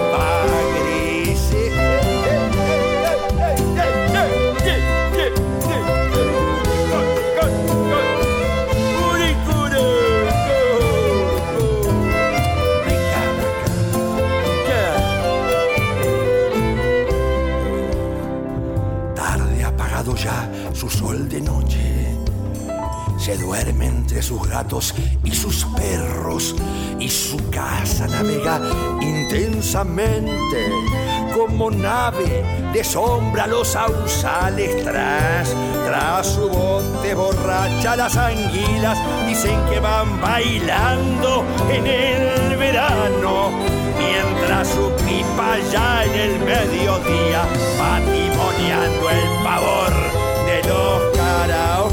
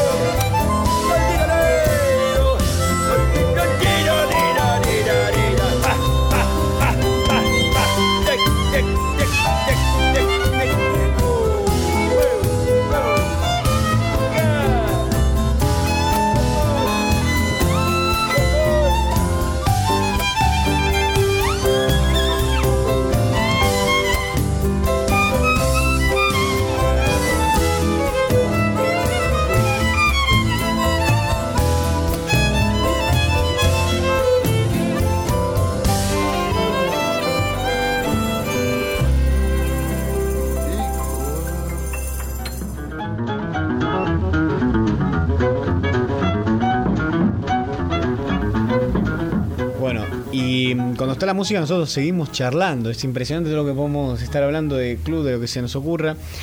Pero bueno, vamos a volver sobre el caso que nos acomete hoy, acá nos encuentra, que es el, el chancho asado con pelo. Estamos hablando un poco, bueno, de lo que era por ahí el, lo que se pensaba a medida que iba creciendo y por ahí ir trabajando con el Estado, con más participación, de alguna forma u otra, que lo iba a ir pidiendo para el festival. Y a mí, a mí me gustaría que también nos cuentes un poco eh, la parte empresarial, cómo las empresas por ahí apoyaron o cómo fue la estrategia, la estrategia un poco que hicieron para conseguir apoyo, financiamiento y demás para llevar adelante los últimos, más que nada, que eran más importantes. Sí, bueno, eso fue una tarea muy, este, digamos, eh, con mucho compromiso hecha. eh, mucho compromiso, mucha vocación, pero tal vez con, este, con no tan rigurosa, eh, digamos, pautas que permitieran en todo caso este, darle a quien iba a ser el auspiciante eh, una, una propuesta que, fuera incentivadora para, para que invirtiera. O sea, nosotros en ese sentido teníamos un... Pasa que en la medida que la, fiesta fue ampliándose y creciendo, eh, los eh, caminos que se nos abrían, las necesidades que se nos abrían eran muy grandes, ¿no? Desde el punto de vista estructural, en relación a los escenarios, a todo lo que era la estructura del sillas, etcétera, etcétera, todo lo que era la, com- la composición de, de- y la logística de los asadores, de la compra de los animales. eh, Alojamiento. Bueno, al- alojamiento, todo lo artístico, en fin, había toda una serie de, de puntos que eh, nos, nos convocaban y nos, no nos permitían en todo caso tener con la magnitud que se necesitaba en ese momento una estructura rigurosa que, como te digo, hubiera sido este, efectiva, eh, que hubiese sido efectiva para poder lograr una financiación.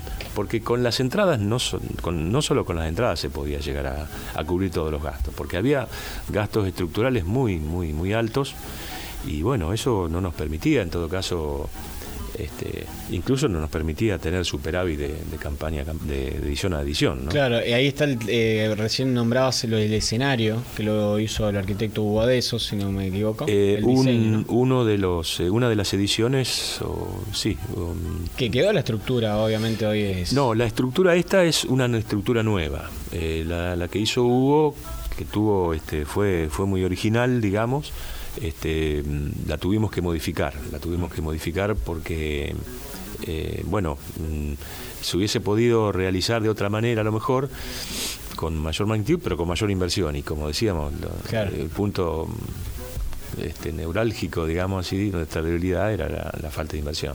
Claro. La- Hablabas también, decías de esto, mm, bueno, en realidad te preguntaba el otro día lo de, de, si se asesoraron, porque a medida que iba creciendo, obviamente, una cosa cuando sale algo chiquito, después cuando va creciendo, eh, tienen millones de aristas. ¿En qué Eh, sentido asesoramiento? Claro, hablamos de asesoramiento mm, en, en ya a nivel de cómo funciona, quiero decir, cuando te contaba la experiencia del MICA que apareció hace poco, el mercado de industrias culturales, que lo que buscaba un poco era conectar a aquel que produce, el músico, pero con también al mundo de las productoras y, y empezar a generar un circuito y pulir su trabajo y tratar de mostrarse mejor y generar entonces toda una estrategia para poder ese artista poder vivir de eso y ir creciendo, ¿no? Con todas las herramientas que brinda el mercado, que muchas veces uno por desconocimiento, por demás y diversos factores eh, no conoce. Digo, en ese caso, bueno, en el momento que usted lo hacían no existía el MICA, el MICA que se llama Mercado de Industrias Culturales eh, eh, Argentino y el MIC en su edición sudamericana. De hecho, ahora se va a hacer en Colombia. Eh, pero bueno, digo, ahí, eh, ¿cómo hacían para asesorarse por el artístico? ¿O cómo iban encontrando ustedes ese movimiento para poder decir, bueno, che, ¿y cómo se hace esto? ¿Cómo podemos solucionar este problema? Eh, Nosotros tuvimos asesoramiento, eh, justamente para facilitar en todo caso eh, llegar a los objetivos que, que planteábamos desde la fiesta. Es decir, la, la iniciativa de, la propuesta eh, pertenecía justamente a, la fiesta. Eh, por supuesto con mm, asesoramientos eh, desde lo artístico, con vínculos que nos permitían en todo caso este, lograr, bueno, a lo mejor una mejora en los presupuestos y demás, y sobre todo también destacar que había en aquel momento, por lo menos, una gran adhesión de los artistas eh, más conocidos, inclusive puedo mencionar a, qué sé yo, a Raúl Barbosa, que vino dos veces y, y que tuvimos un, un, este, un excelente vínculo y lo tenemos y, y- él es un destacadísimo, digamos, músico a nivel mundial y sin embargo eh, sabía de cómo venía, cuál era la naturaleza de esta fiesta y él en otras circunstancias podía haber dicho, mira, yo quiero tal, tal capital, tanto dinero por actuar y, nos, nos daba una mano formidable. Y él se sentía muy contento y muy feliz poder hacerlo y me parece que tuvimos mucha adhesión, mucha comprensión de gran parte de los artistas. Inclusive luego de la, de la debacle de la fiesta, este, también hemos este, recibido la solidaridad de varios que estuvieron, muchos de los que estuvieron y otros que no, no habían estado pero la conocían. En definitiva, eh, teníamos asesoramiento en ese sentido. Tal vez el principal asesoramiento que nos faltaba, como te decía, era el encuadramiento administrativo, digamos, ¿no? que eh, hubiera podido, como decíamos, tener un sector que hubiera eh, recaudado, digamos, a través de la publicidad, a través de, otro- de Sí, otros medios, digamos. claro. Pero insisto, este, los tiempos nos daban, el número de participantes no teníamos tanto, este, no estaba, no era el adecuado, digamos, y entonces bueno, ¿Cuánto era el núcleo chico de trabajo? ¿Cuántos eran? y depende en, el- en- era- en- depende en cada rubro, digamos, ¿no? Eh, no sé, yo voy a decir 15, 15 personas que más o menos estaban, tal vez me, me equivoque, pero entre 15 y 20 personas, digamos, que tal vez este, con mayor o menor actividad, digamos. Se te podría decir que en aquel momento no sé cuántos éramos en Giles y llegó un momento que los 20.000 estábamos detrás de todo, ¿no es cierto? Pero este, obviamente que, que había un núcleo, digamos, más concentrado que por ahí era donde tomábamos algunas más determinaciones, algunas otras determinaciones. Eh, ¿Qué va a pasar? ¿Vamos a tener en algún momento de vuelta a la fiesta nacional de Chanchas a pelo? No lo sé, yo ojalá, ojalá que se pudiera continuar.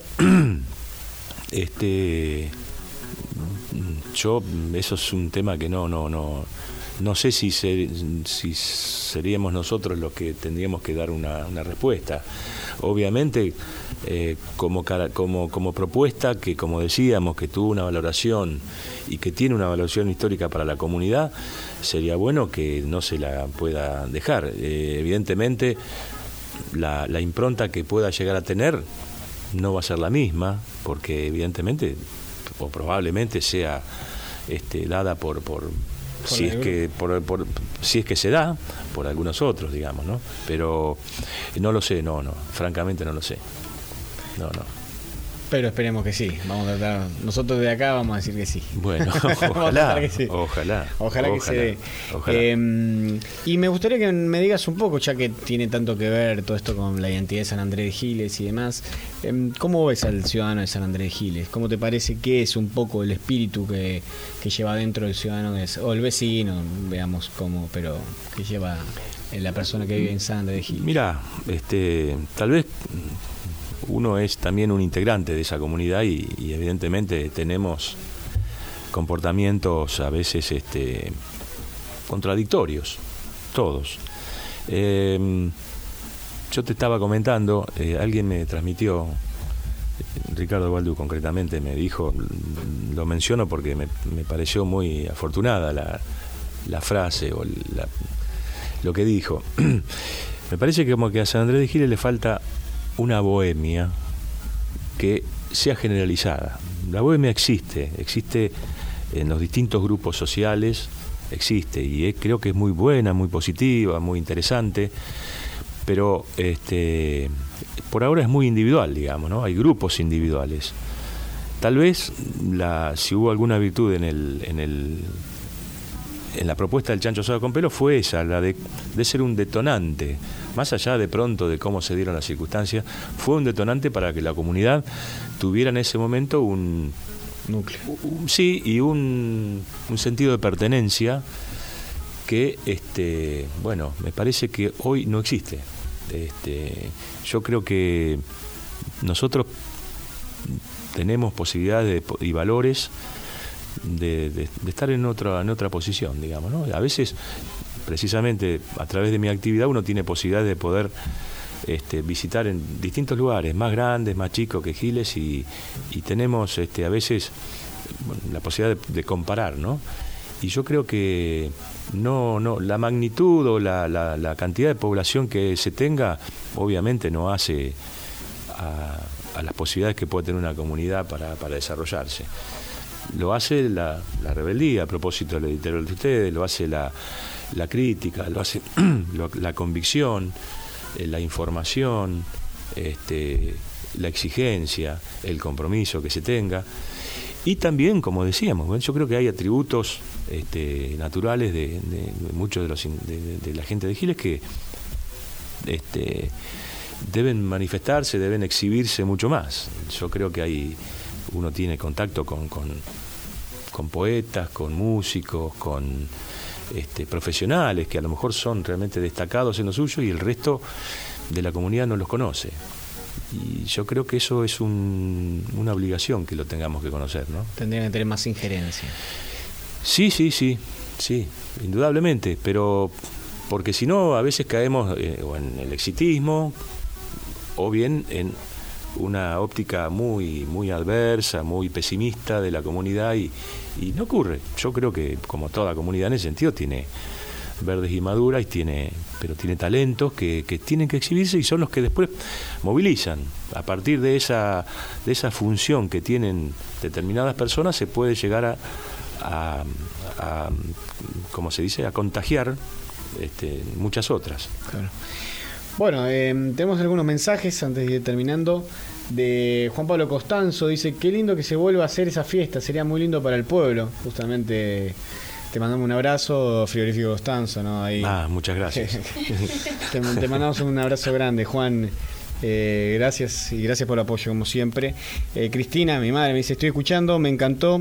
Eh, así, eh, Cejo Sosa y todo sobre el chancho asado con pelo. Ah, fiesta que identificó y le dio a Giles un espacio en la cultura y la música. Eh, y Felipe Sosa, que también te mandamos un abrazo y gracias porque fue el nexo para esto. Bueno, muchas Eh, gracias. los un estamos saludo escuchando. grande. Bueno, un saludo muy grande. Eh, bueno, para nosotros ha sido un placer, eh, hay mucho para hablar. Me interesó mucho lo de las cooperativas, me gustaría que en otro momento puedas venir para profundizar Sí, con mucho sobre gusto, eso. con mucho gusto. Sí, sí. Es un tema que me parece que eh, es una buena estrategia para los pequeños y medianos productores. No lo digo yo, a mí me interesa ese tema realmente. Sí, productores, este, bueno, uno porque está vinculado a ello, pero evidentemente también se pueden llegar a hacer este, para cualquier otro tipo de, actividad, digamos, ¿no? Claro, de hecho, sí, sí, por eso mismo, en ese marco quería eh, abrir un poco más el horizonte. Tal Digo, cual. o sea, eh, eh, por ahí vos podés contar tu experiencia de la cooperativa en sí, pero también a, a lo agropecuario, pero no necesariamente solo ahí, puede No. ser para músicos, No, no, puede ser para tal cual. millones de otras cosas. Exacto, sí. Así que me encantaría que en otro momento podamos volver. Con mucho gusto, con mucho gusto. Eh, y muchas gracias por, por la invitación. Realmente me sentí muy cómodo y muy halagado de que pudieran ustedes, este, bueno, hacernos recordar a nosotros este, un momento muy, muy, muy positivo, muy interesante y muy entrañable de, de la vida de uno, ¿no? Y como siempre nosotros decimos, esperamos que se haga, como bien decía Juan Pablo Costanzo, que se pueda volver a hacer eh, en las manos que sea, eh, obviamente en lo mejor posible, pero bueno, que esté abierta la posibilidad para, para hacerlo. Ojalá, ojalá. ojalá, ojalá. Eh, así que bueno, eh, ¿cuál es el último tema que tenemos? Mira, el último que había elegido eh, se llama Parago, es una canción de Rubén Blades. Eh, me, gusta este, la fortaleza que tiene esta persona que, relata su historia, que, reconoce que, tuvo muchas adversidades, pero que siempre quedó parado. ¿eh? y que lo entierren parado directamente. Yo que he vivido parado, que me entierren parado. Y con todas las este, falencias que tuvo y demás, me parece un mensaje excelente para, para tenerlo en cuenta. ¿no? Buenísimo, muchas gracias. Al contrario.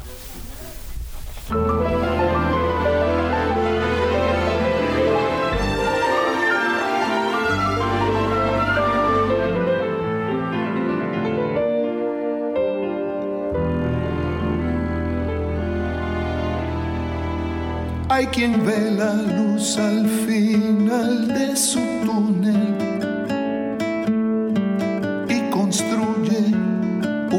nuevo túnel para no ver. Y se queda entre lo oscuro y se consume, lamentando lo que nunca llegó a ser. Yo no fui el mejor ejemplo y te lo admito. Fácil es juzgar la noche al otro día. Pero fui sincero y eso sí lo grito. Que yo nunca, nunca hipotequé al alma mía. Si yo he vivido parado, y hay que me entierren parado. Si paga el precio que paga el que no vive arrodillado, la vida me ha restregado, pero jamás me ha planchado. En la buena o en la mala voy con los dientes pelados. Sonriendo de pie, siempre parado.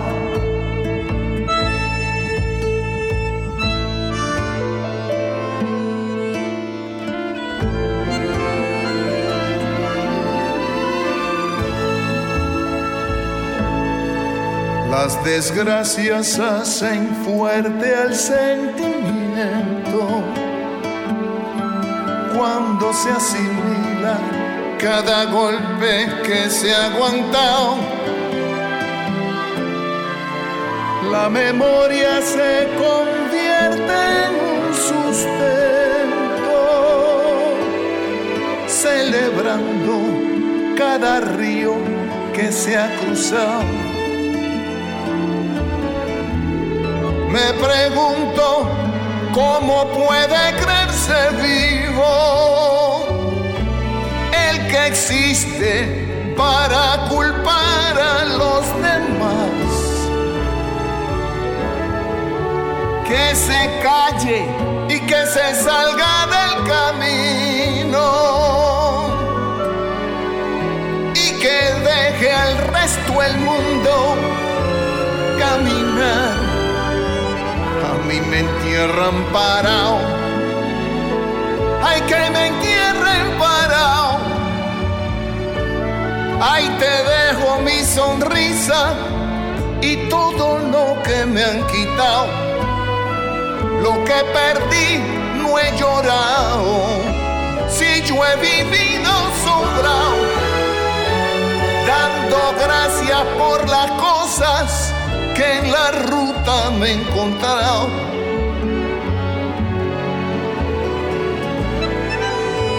Pierdo y pago en sangre propia de mi conciencia abrazado. Parado. Siempre parado. Siempre parado.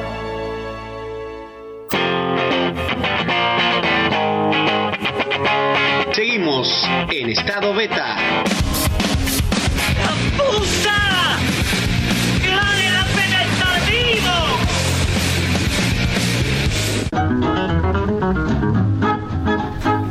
Y lo tenemos a Mauro Vivas acá con nosotros, que es su primera participación en este estado beta en Radio Val y en el 2016. Así que buenas noches, Mauro, ¿cómo estás? Bueno, buenas noches. Sí, em- es el primero de este año. Hace bastante que no, porque el último, no sé cuándo había sido.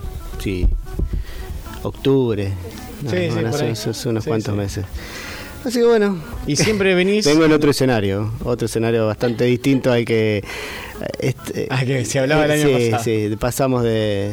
Bueno, recordamos a la gente contextos. que hablas de temas de seguridad ciudadana, sos licenciado en seguridad ciudadana y siempre traes temas relacionados a, a esa, a esa mirada. Sí, sí, se podría decir que la seguridad ciudadana, las violencias, los conflictos, las fuerzas de seguridad, ¿no? el sistema penal, que es mi, un poco el área de estudio, de investigación y, y de seguir, porque uno sigue todo el tiempo estudiando. Ahora sigo otro proceso de estudio de posgrado, pero bueno, uno todo el tiempo está.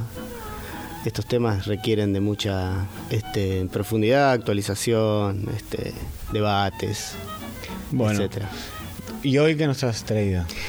Bueno, eh, hoy había pensado varias cosas antes de, en, la semana anterior a esta semana para, para preparar y, y bueno, después, claro, me cayó la ficha de que, de que era el 8 de mayo, domingo 8 de mayo fue eh, el Día Nacional de Lucha contra la Violencia Institucional y el lunes en el Congreso, ayer, se llevó a cabo la jornada este, anual que se lleva adelante todos los años y que bueno que reúne eh, diferentes este, expresiones ¿no? es muy heterogéneo expresiones políticas expresiones artísticas expresiones este, de los organismos de derechos humanos de los este, legisladores bueno es, es un arco bastante amplio eh, y, y ayer se, se hizo el cuarto encuentro y, y bueno, eh, tiene mucho que ver con el contexto que, digamos, la, campaña es el cuarto año que hace, esta es la cuarta jornada, ¿no? Y,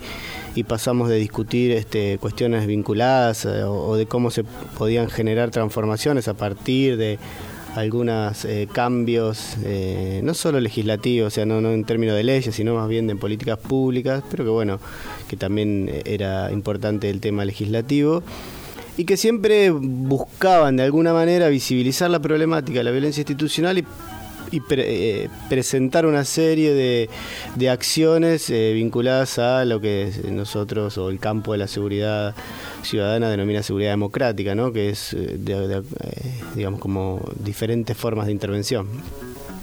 Entonces, bueno, me dio pie también para pensar, yo la primer columna que escribí, que publiqué y que está en la página web de Estado Beta y que charlamos en mi primer programa, se refería un poco a los cambios de paradigma o el debate, porque en realidad los paradigmas nunca este, uno cambió al otro, sino que siempre convivieron pero que tenía un poco la relación entre este, pensar un paradigma que gestione conflictos versus un paradigma punitivo, un, paradigma de, de pensar la seguridad en términos de orden, de orden público, de fuerza de seguridad.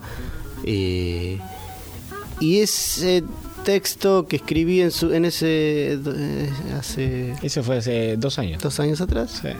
y que, que dos por tres lo chusmeo y digo, pero esto no tendría que haberlo puesto, viste que uno siempre está criticándose. Eh, me dio pie también para pensar eh, una frase que, dijo la ministra de Seguridad Patricia Bullrich hace muy poco, dijo, este, eh, estamos transitando hacia un cambio de paradigma en seguridad y ahí, bueno, obviamente que nosotros ya veíamos que el cambio de paradigma, digamos, no sé si era el cambio de paradigma, pero que el otro para, el paradigma que presentaba y que le dio nacimiento al Ministerio de Seguridad de la Nación en el 2012 podía tener haber significado ciertas transformaciones, pero no fueron así. Entonces, bueno, hay un, digamos como que el retroceso es bastante más sencillo, eh, sobre todo cuando, cuando un gobierno de corte neoliberal. Y dijo, la nueva regla es que no se corten calles, cambió el paradigma. Si alguien lo hace, tiene que saber que va a ir una fuerza policial a retirarlos, ¿no? Y súper sencillo, ¿no? Bastante hasta de sentido común es la frase, no tiene nada de complejidad. Pero lo que está hablando es eso, cambió el paradigma, ¿no? Y cambió el paradigma en seguridad y, cambiar un paradigma eh, no es solamente este, hacer un nuevo un manual de, intervención y, planificar una, una política de intervención en el espacio público, sino que es mucho más complejo que eso, que tiene que tiene mucho más que ver con los lineamientos de políticas públicas, con la forma de intervención, con los modos de resolución mm. de los conflictos, con qué estrategia voy a emplear para gestionar la conflictividad, la conflictividad social, la conflictividad este, más violenta, o digamos, cuál va a ser los dispositivos que voy a emplear en el espacio público del control social. Y eso tiene mucho que ver ¿no? con los con el proceso político que se comenzó a vivir. ¿no? Yo vengo escribiendo desde esos tiempos del 2011, 2012 más o menos, y no es que eh, hay un cambio de gobierno de corte neoliberal y que soy muy, muy crítico de eso. Y, militante y activista frente a eso, pero sino que vengo criticando, digamos, el sistema de, claro. ¿no? el, sistema, de seguridad desde hace bastante tiempo atrás, eh, desde la provincia de Buenos Aires, desde, el sistema penal de la provincia de Buenos Aires, esto policía, cárceles y, justicia, eh, cómo se piensa, cómo se implementan, cuáles son las políticas públicas que se llevan adelante. Eh, pero bueno, sí tiene que mucho que ver este contexto porque hay una retirada del Estado y eso es fundamental, ¿no? Porque el Estado lejos de ser algo homogéneo, es sumamente heterogéneo, contradictorio. Y es ese estado que, del que venimos trabajando eh, desde hace unos cuantos años. Y en ese mismo estado, digamos, heterogéneo, complejo, con múltiples contradicciones, intereses, lejos de ser una, una cuestión atomizada, es al contrario, es múltiple, ¿no? Ahí hay como demasiadas, eh, en, buena salud, digamos que hay demasiadas intervenciones y obviamente convivían y estaba todo el tiempo la puja, la disputa, la lucha por esos paradigmas ¿no? de intervención, de la forma de, entender la política pública en los territorios y las políticas públicas más macro.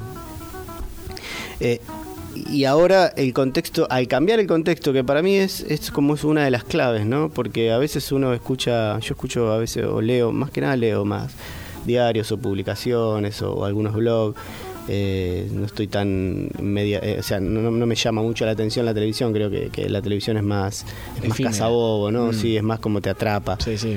Porque ahí se ven cosas, porque te muestran imágenes mudas, ¿no? Y aparte también, eh, yo en particular también necesito poder releer y ver y la palabra.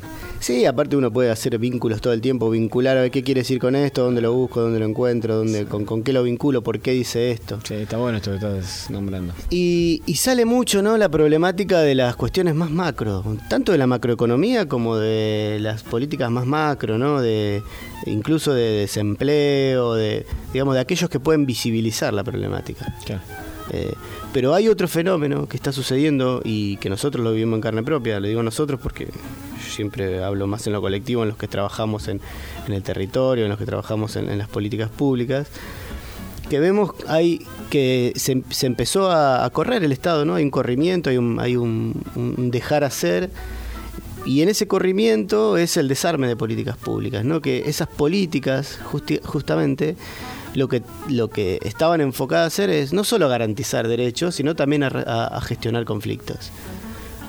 Y, ese corrimiento que no está muy mediatizado, digamos, no, no, no escucho hablar en la televisión de que desaparecieron tales... eh, Interlocutores, por ejemplo. Sí, o tales programas, o tales políticas, o, o- no, es todo mucho más macro, ¿no? Eh, ¿Cuánto, eh, no sé, qué porcentaje está la levaca? Entonces sí hay una, una corrida, este, bueno, financiera, los especuladores financieros, eh, la fuga de divisa, que el endeudamiento, pero son cuestiones muy macro, que son sumamente importantes, pero son muy macro. Ahora, después uno baja a la micropolítica, digamos, y no tan micro, los municipios que son del, del conurbano bonaerense muy grandes, con mucha población a la que gestionar conflictividad, porque uno cuando labura en el municipio trabaja en la parte de la política donde se ves cara a cara con la persona. No es que haces un diseño de escritorio y, y eso después lo aplica a otro. No, vos no solo lo planificás, sino también lo aplicás. O sea, tenés el contacto con la violencia, con el vecino, con la garantía de derecho, con la lucha por la garantía de derecho, digamos. Y ese corrimiento, obviamente, que va dejando lugares que si nosotros teníamos problemáticas vinculadas a la violencia institucional, a los abusos policiales y demás en los barrios, en las periferias, sobre todo del conurbano, hoy eso se está agudizando mucho más, porque al haberse corrido el Estado social, le deja más lugar al Estado penal. El Estado penal con lugar y con gestión propia, digamos, el autogest- la autogestión o la auto Determinación. De la, de las fuerzas de seguridad es sumamente peligroso. Ya lo vivimos en otros tiempos, ¿no? Hay como repetición de hechos que son muy marcados. De los, del, por- yo creo que este es un neo- neoliberalismo sumamente distinto al neoliberalismo de los 90. No es un volver a los 90. No, no, no. Yo no veo un volver a los 90, ¿no? Es mucho más complejo, porque el escenario es mucho más complejo. Entonces, en esa complejidad eh, y ante, lo- ante el corrimiento del Estado, porque eso es el achicamiento del Estado. Y en algunos casos en donde no se ha achicado del todo, pero se ha cambiado un montón de personas con otra perspectiva, ¿no? Es decir, nosotros queremos trabajar de otra manera. Y el trabajar de otra manera es muchas veces la burocracia de oficina. Y cuando vos no bajás o no vas a un barrio y, podés desde ahí pensar los mecanismos de gestión de conflictividad o distintos, eh, digamos, acceso a derechos de pibes y pibas, de familias, eh, eso necesariamente este, va a generar más conflicto social, más violencia y más violencia entre los barrios, ¿no? Habilita a las economías delictivas que no necesitan demasiada complejidad para nutrirse de jóvenes necesitados de dinero o de jóvenes que, ingresan al mercado de consumo. eh, y esas economías delictivas se nutren básicamente de algunas cuestiones que están como, como, como puestas en discusión como en, en- en el, en el vacío, ¿no? Esto, ¿qué pasó con la Chain War, la, venta de drogas? Pero, digamos, hay, hay unos circuitos de la venta de droga de otros lugares que, que no, no pudieron ser gestionados en su momento, o, o no quisieron, o no se pudo, o se hizo mal. En muchos casos se hizo mal, en otros casos no se pudo, en otros casos no se quiso. En otros casos hubo mucha connivencia política y judicial y policial con el tema de narcotráfico. Pero en los barrios uno ve que hay un dejar hacer, y ese dejar hacer es que se recluten pibes y pibas, y no solo pibes y pibas, mujeres, muchas mujeres. Uno hoy, y esto no está muy visibilizado en la violencia hacia las mujeres, ¿no? La violencia que ejerce eh, las economías delictivas. Con vinculación policial, con vinculación judicial, con vinculación política, que son muchas mujeres, porque el mercado de la venta de droga básicamente está administrado por mujeres. Y es muy importante porque esas mujeres después son, son las mujeres que van presas. Hoy uno va a una cárcel federal, encuentra todas mujeres que vendieron droga y que es muy probable que en esos lugares estén con sus hijos. O que les den arresto domiciliario para vivir en la casa con sus hijos y no tienen ingresos.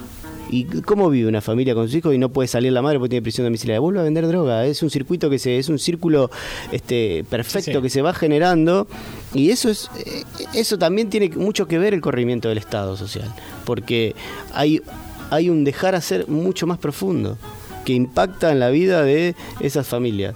O sea, ni hablar de lo otro que es el ajuste, el, ¿no? el, el- el tarifazo, las familias que. Porque a veces un- uno lo piensa, eh, bueno, pero aumentó este, a 6 pesos el colectivo. Sí, pero a veces en el conurbano hay que tomarse tres colectivos, un colectivo, un tren y dos colectivos. eh, y eso significa mucha plata para las familias. Sumado al todo el tarifazo.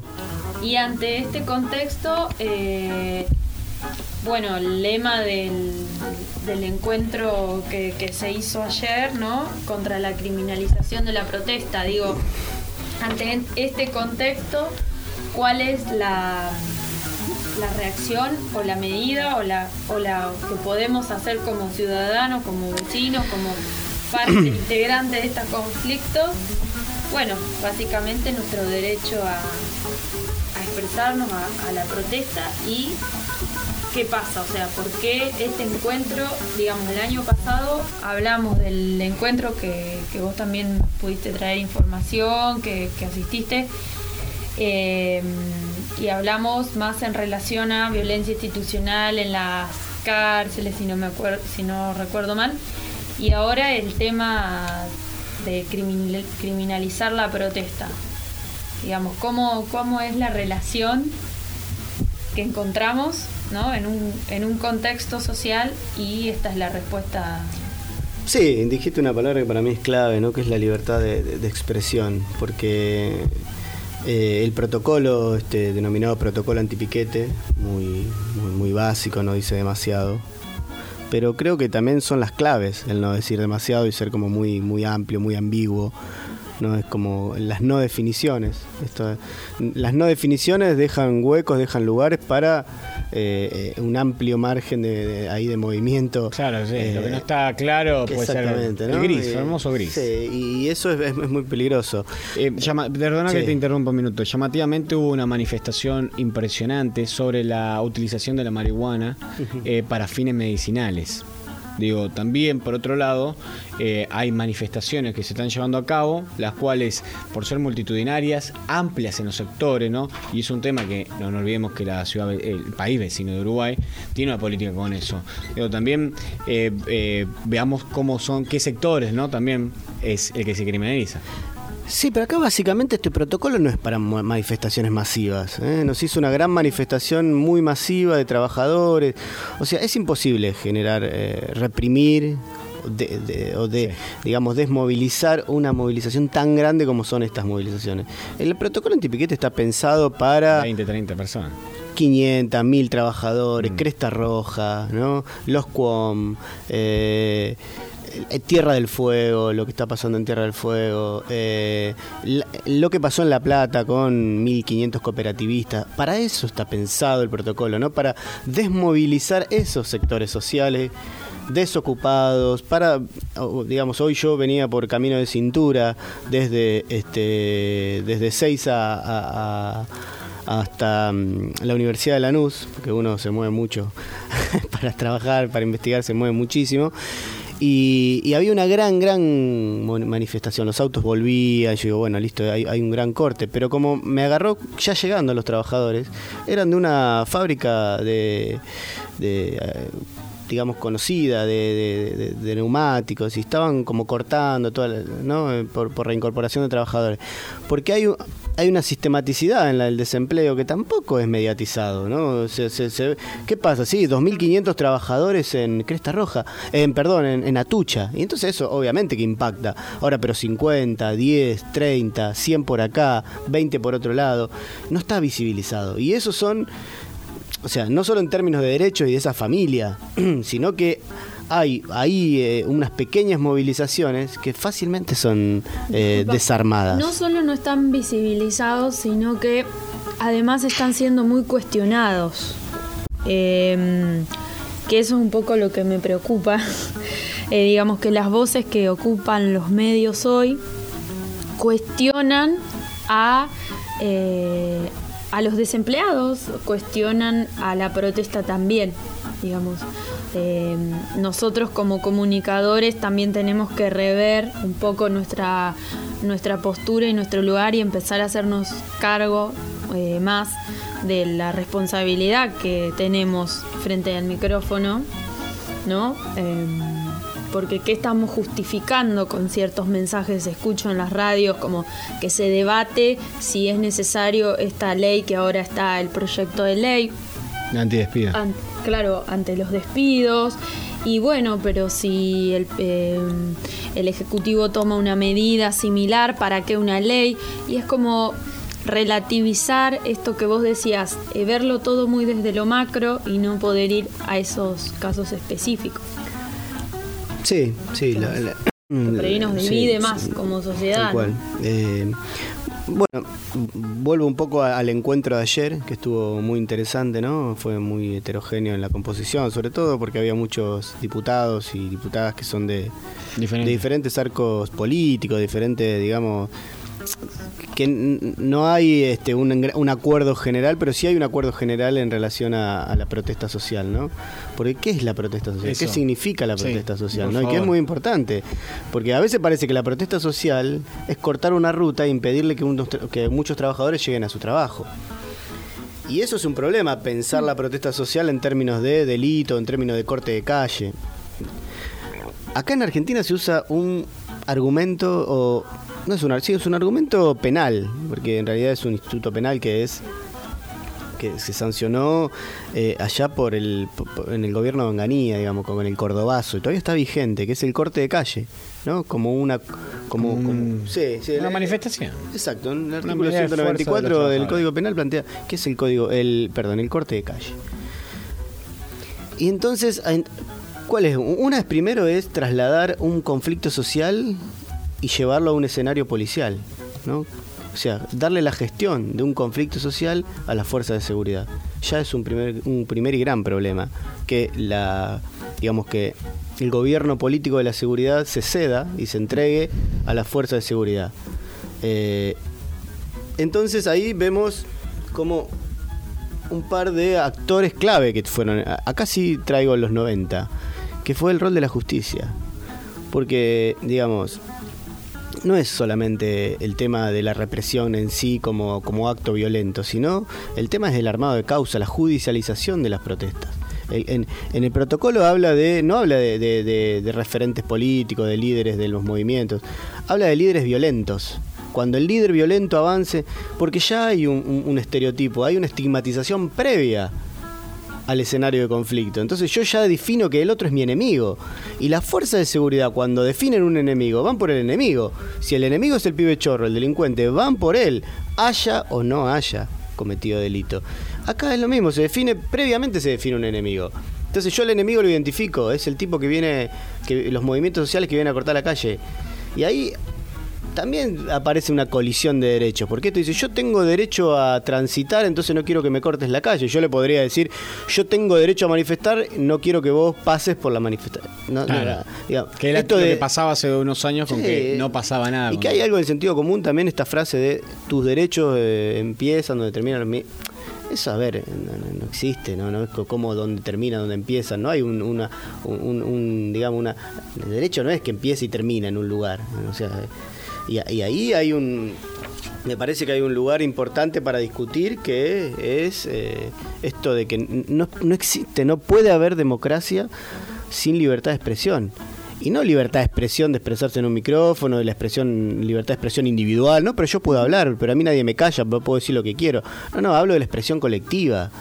Porque, digamos, las manifestaciones sociales, la protesta social está vinculado a eh, de que hay derechos que se están violando, de que hay derechos que no se están garantizando. Y cuando pasa eso, digamos, es muy, es muy difícil eh, pensar en que, en, que esa gestión de, esa, de esos no derechos de- o de ese conflicto lo solucione o lo gestione una fuerza de seguridad. Sobre todo una fuerza de seguridad que está instruida para decir despejen como sea. Porque hubo un protocolo de, de- de cómo actuar ante manifestaciones sociales que se, lo, lo construyó la ministra Nilda Garré, que es sumamente interesante, pero, pero sumamente interesante y colectivo, ¿no? Porque se, fue, fue junto a organizaciones sociales, a, or- a organizaciones sociales de las más diversas, desde las más este, antiestatales, aquellas que son más de la izquierda como combativa, que, que, que no, no quieren este, tener muchas relaciones con el Estado central, que lo ven burgués, capitalista, este, violento, desde esas hasta algunas más cercanas a, a los gobiernos kirchneristas. Y fue muy amplio, muy consensuado, muy trabajado. Trabajó el CEL, trabajó la Comisión Nacional por la- Provincial por la Memoria, trabajaron los organismos, eh, también diversos en los organismos, ¿no? las líneas, distintas líneas de madres, que algunas no, no, no, no, no compartían la política de derechos humanos del gobierno, bueno, como muy diverso. ¿Y, qué pasó? Este protocolo fue consensuado con un par de gobernadores en el, digamos en la en el Consejo de Seguridad Interior. Con un par de gobernadores, o sea, decisiones políticas que tomaron algunas la ministra de Seguridad y los gobernadores. Y más allá de eso, que tuvo más impacto mediático que, en la práctica, porque esto todavía no tuvo impacto en la práctica, pero ya, o sea, más allá de lo de Cresta Roja y demás, que todavía no estaba el protocolo, lo que va a tener más impacto es, primero esto que les decía antes, ¿no? Las pequeñas manifestaciones. Y segundo es que yo no creo que sea aprobado por el Congreso, no puedes federalizar un protocolo sin que pase por el Congreso, para algo está el Congreso de la Nación, si no, eh, el Poder Ejecutivo se arroja, más allá de que lo hizo con los DNU y toda esta cuestión autoritaria de, de gestionar la política, ¿no? Eh, pero que primero va, el protocolo va a tener que ir al Congreso, a ser discutido por todas las fuerzas políticas. Eh, ayer eh, hubo fuerzas políticas de Frente Renovador, estuvo Victoria Donda, estuvo Miriam Breckman, digamos, como muy diverso. Eh, y que, y que están plan- están pensando y, y que fue el, el- el documento final ¿no? que, que, que- que se trabajó y que y que fue el resultado digamos de la jornada de, un acuerdo conjunto para la criminalización de la protesta ¿no? de pensar un acuerdo como mucho más amplio mucho más amplio sobre todo porque este una que este protocolo es inconstitucional por donde se lo mire eh, pero como no- como es solo un protocolo, no es una ley, no no tiene carácter de constitucionalidad. Ahora, lo que sí hay ve- veo como como en, en dos carillas, tres carillas que creo que es el protocolo, o sea, imaginemos ¿no? la, la complejidad de la que puede desarrollar en eso, ¿no? Y, y nada hace referencia al, al conflicto social, nada hace referencia a un escenario de despido, no hace referencia a nada, solo hace referencia al orden público, que es un poco volviendo a- a- al, al casillero 1, cuando hablamos de orden público versus gestión de conflictos, Claro, ¿no? exacto. Eh, y que todo va dando una vuelta en las políticas públicas de seguridad, es como hay como, como, como, como dos o tres variantes ahí que se mueven, ¿no? De policializar, bueno, lo que está haciendo la provincia de Buenos Aires ahora, pero que no es muy distinto a lo que venía haciendo la provincia de Buenos Aires. Hay algunos intentos de este, pensar, pero se quedan en el, en, el, en el marketing, ¿no? Se habla de una reforma policial de la policía bonaerense y es una mentira, una- no es una reforma, es una reforma mucho más amplia que eso. Hay que meterse con el sistema de formación y demás. Y, bueno, ¿no? Estamos en una coyuntura muy particular, como muy particular de que La otra vez hablaste de las policías locales. Me gustaría que brevemente cuentes eh, un poco qué te parece cómo se está aplicando, ya que ahora sí están efectivamente los policías locales trabajando, ya están en cada localidad. Eh, la última vez creo que hablaste de las policías locales, si no me equivoco. Sí, hablamos, la última vez hablamos de la- Sí. lo de las policías locales. eh, ¿Y ¿Cómo te parece esa, cómo está funcionando desde la instrucción, justamente que es una policía que quiere estar más cercana de, de las personas, ¿no? ¿Con el cambio de gobierno?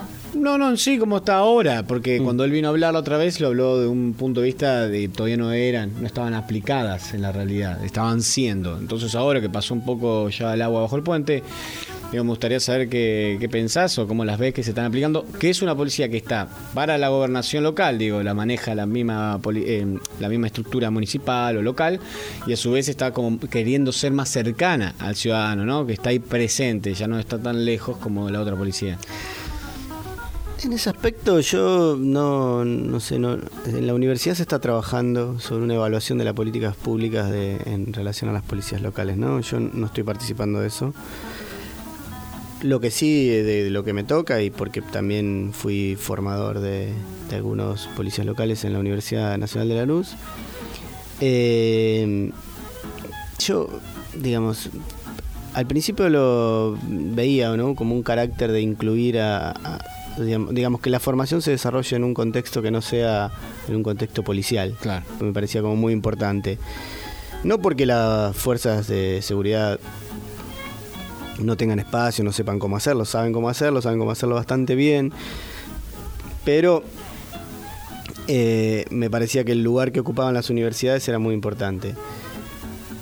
La ley de policía local, que en realidad no es una ley, porque es un decreto de la gobernación de, de en su momento, tiene muchos problemas. El- ya el decreto sí en sí tiene su creación, tiene muchos problemas. Entonces hay, vos me decías, una policía que va a ser este, en, los, en los- quiere. en los gobiernos locales, ¿no? Mm. Y el rol de los gobiernos locales, que a mí me parece muy, muy importante el rol de los gobiernos locales.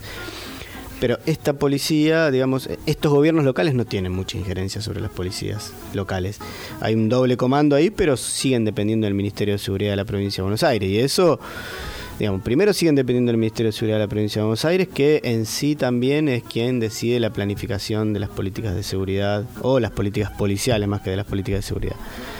Y por otro lado, me parece que es una policía que a la fuerza la hicieron convivir con una policía bonaerense que tiene una enormidad de problemáticas, que está, bueno, que he hablado mucho sobre la policía bonaerense, pero que ha absorbido en cierta manera, eh, digamos, el, control y el, funcionamiento de las policías locales, que tal vez acá en Giles no sé cómo funcionan, no puedo hablar ni de acá ni de las localidades más chicas, sí en el conurbano tiene tiene ciertas problemáticas, porque, mm, digamos, uno puede trabajar mucho en la formación de base, pero esa formación de base es una parte, es una parte muy pequeña de la formación de un policía.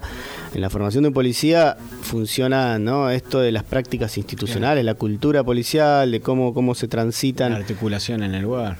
Exacto, ¿no? ¿Qué, qué es lo que te transmite? ¿no? Hay una transmisión muy La fuerte del del oficio. policía. Sí, hay una, hay una transmisión cultural y hay un saber hacer, hay un oficio, Mm. hay una forma de intervenir sobre el conflicto que es muy fácil de, de transmitir, ¿no? Y que, y que también tiene, este, yo ahora estoy dando clases en el, en el Servicio Penitenciario Federal, ¿no? Una licenciatura que tiene el Servicio Penitenciario Federal. Y, y cuando uno habla con los jóvenes, porque entran jóvenes, entran muy chicos, este, uno empieza a percibir también ah, que, que a los pibes les cuesta mucho problematizar, eh, digamos, dónde están, ¿no? problematizar la institución. Porque no va a haber una reforma policial integral, no va a haber una reforma del sistema de seguridad si no es desde adentro de las policías, con policías conscientes de esa transformación. mejor, ¿no? Eh, que por ahora lo veo como muy, muy verde, menos en gobiernos de corte neoliberal o conservadores, ¿no? que, que utilizan las fuerzas de seguridad más para para, la, para, para aplacar el, el conflicto Mantener social y, ¿no? y, y- y tal cual. Así que bueno, no, les tengo mucha fe a los policías locales, no por los pibes y la- las chicas, los chicos que, están en la policía, que en muchos casos de, de- de Lanús los, los conocí, los conozco, se acercan a la universidad para saludarnos y algunos este, empezaron algunas carreras universitarias, por, para, pero sinceramente si no hay una ley debatida en, el- en- en- en la legislatura provincial acerca de una un- que le dé un marco normativo a, a la- a los, a los municipios, que le dé presupuesto y que le dé cierta independencia para gestionar eh, esa policía local y entender la conflictividad, este, va a ser muy difícil. Y otra cosa es que los gobiernos locales tienen que empezar a preparar a aquellas personas o formarse o formarlas o hacerlas que se formen en relacionado a un tema de seguridad, porque siempre termina siendo un ex comisario que conoce cómo se manejan las policías o un ex gendarme o un ex prefecto que conoce cómo se manejan las fuerzas de seguridad.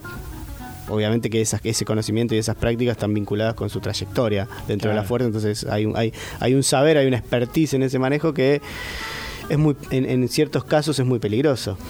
Pero también hay un conocimiento de, la- de las economías delictivas que le dan cierta legitimidad para, para, para manejar eh, esas políticas. Interesante seguir el tema de lo que va a pasar con los gendarmes de este Time Warp y no sé qué, que parece que estaban todos muy involucrados, ¿no? Bueno, es interesante ver qué va a pasar con eso. Ahí se destapó una caja de Pandora, me parece.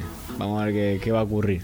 Sí, muchas informalidades. Yo veía un pequeño. Claro. re- muchas Pero informalidades, ¿no? Prefectura. Sí, sí, sí, sí, prefectura, ¿no? Veía muchas informalidades, ¿no? Esto de secuestrar droga y guardarla en una bolsa y después ir y llevarlas a, a dónde? A un, a- a, digamos, a un, a un juzgado, decirle, mira toda la droga que- y, y quiénes son, de, a quién se la sacaste. Claro. O sea, ¿de dónde está la persona? Porque es hoy en la actualidad con esta ley de drogas que tenemos que es antiquísima y que no sirve y que solo trae más violencia, más muerte, este y pibes presos y persecución, este hoy tener droga encima es un delito todavía, ¿no? Todavía es un delito. Entonces, Un tema para una próxima. Sí. entonces es un había quedado sí. ya de la otra vez. me Ahí se abre un abanico tema. también de decir la informalidad con la que se manejan el sector privado Mm. con el sector público. ¿no? Yo puedo tener a la prefectura custodiándome el boliche, secuestrando drogas, cual si fuera un seguridad privada, Exacto. y no haciendo nada Por ante eso, eso. por eso, O haces una intervención judicial o no haces nada. Pero eso que hicieron en el medio es hasta bochornoso. Sí, no, no, por eso decís, digo bueno, y al final no sé dónde había quedado una bolsa, anda por ahí, la fueron a buscar y tenía las drogas. No como... Y cómo puede, esto que se habló el otro día me pareció buenísimo, cómo puede un privado contratar una policía que se... Digo, ahí hay toda una, un- una cosa ¿no? incomprensible, ¿no? ilógico. Así que por eso me parece que es un tema interesante ver cómo va a reaccionar los organismos pertinentes en ese tema. Mauro, ¿algo más? No, bueno, sí, hablaríamos bastante más, pero este vamos La a canción que trajiste. Es una canción, ¿Puedes este sí, la voy a presentar Esteban. Eh, antes eh, había un grupo, era el grupo se llamaba FA, Fuerte Apache, que rapea, ¿no? es un grupo de hip hop, rap, eh, y cuenta un poco la realidad de intrabarrio, ¿no? ¿Qué pasa ahí adentro en el barrio? Con sus palabras, con su, con su dialéctica, con su, su, su forma de construir el mensaje, ¿no? Es muy, muy, muy de barrio pero que cuenta en cierta manera lo que le pasa, lo que le pasa a los pibes, eh, lo, bueno, lo malo, lo, prohibido, lo no prohibido, lo, ilegal, lo legal, ¿no? Y uh, me gusta, él lo conozco por personalmente porque es un, pibe de Fuerte Apache, yo lo conozco por por el barrio Carlos Gardel, por este, por César González, digamos, por un, un vínculo con algunos artistas ahí barriales que vienen haciendo películas, eh, que, que es- tienen una, una potencia enorme y bueno, y la verdad que el tema eh, tiene muchos temas, este me parece que era bastante descriptivo de, del barrio. ¡Bienvenido a Corte Rancho!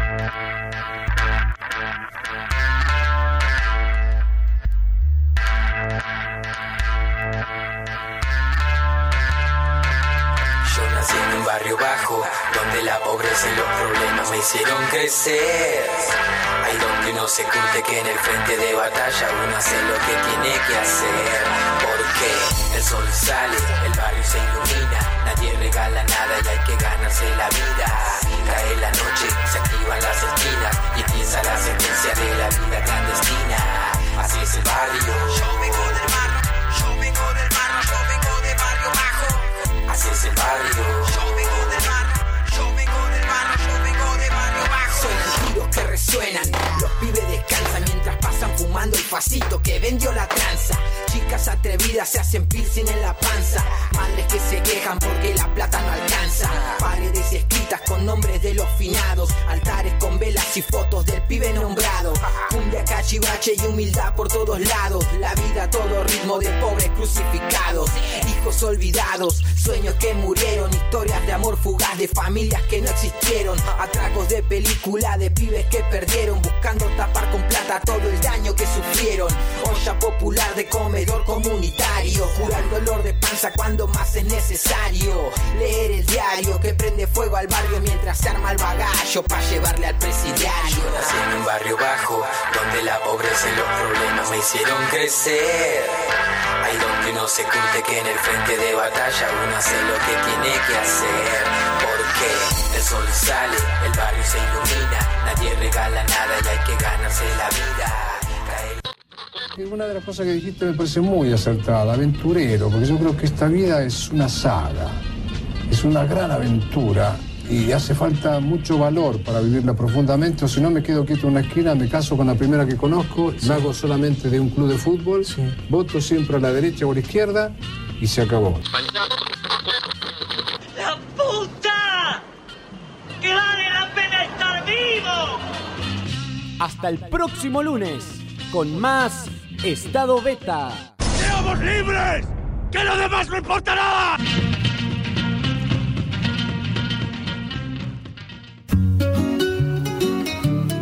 Este programa fue posible gracias a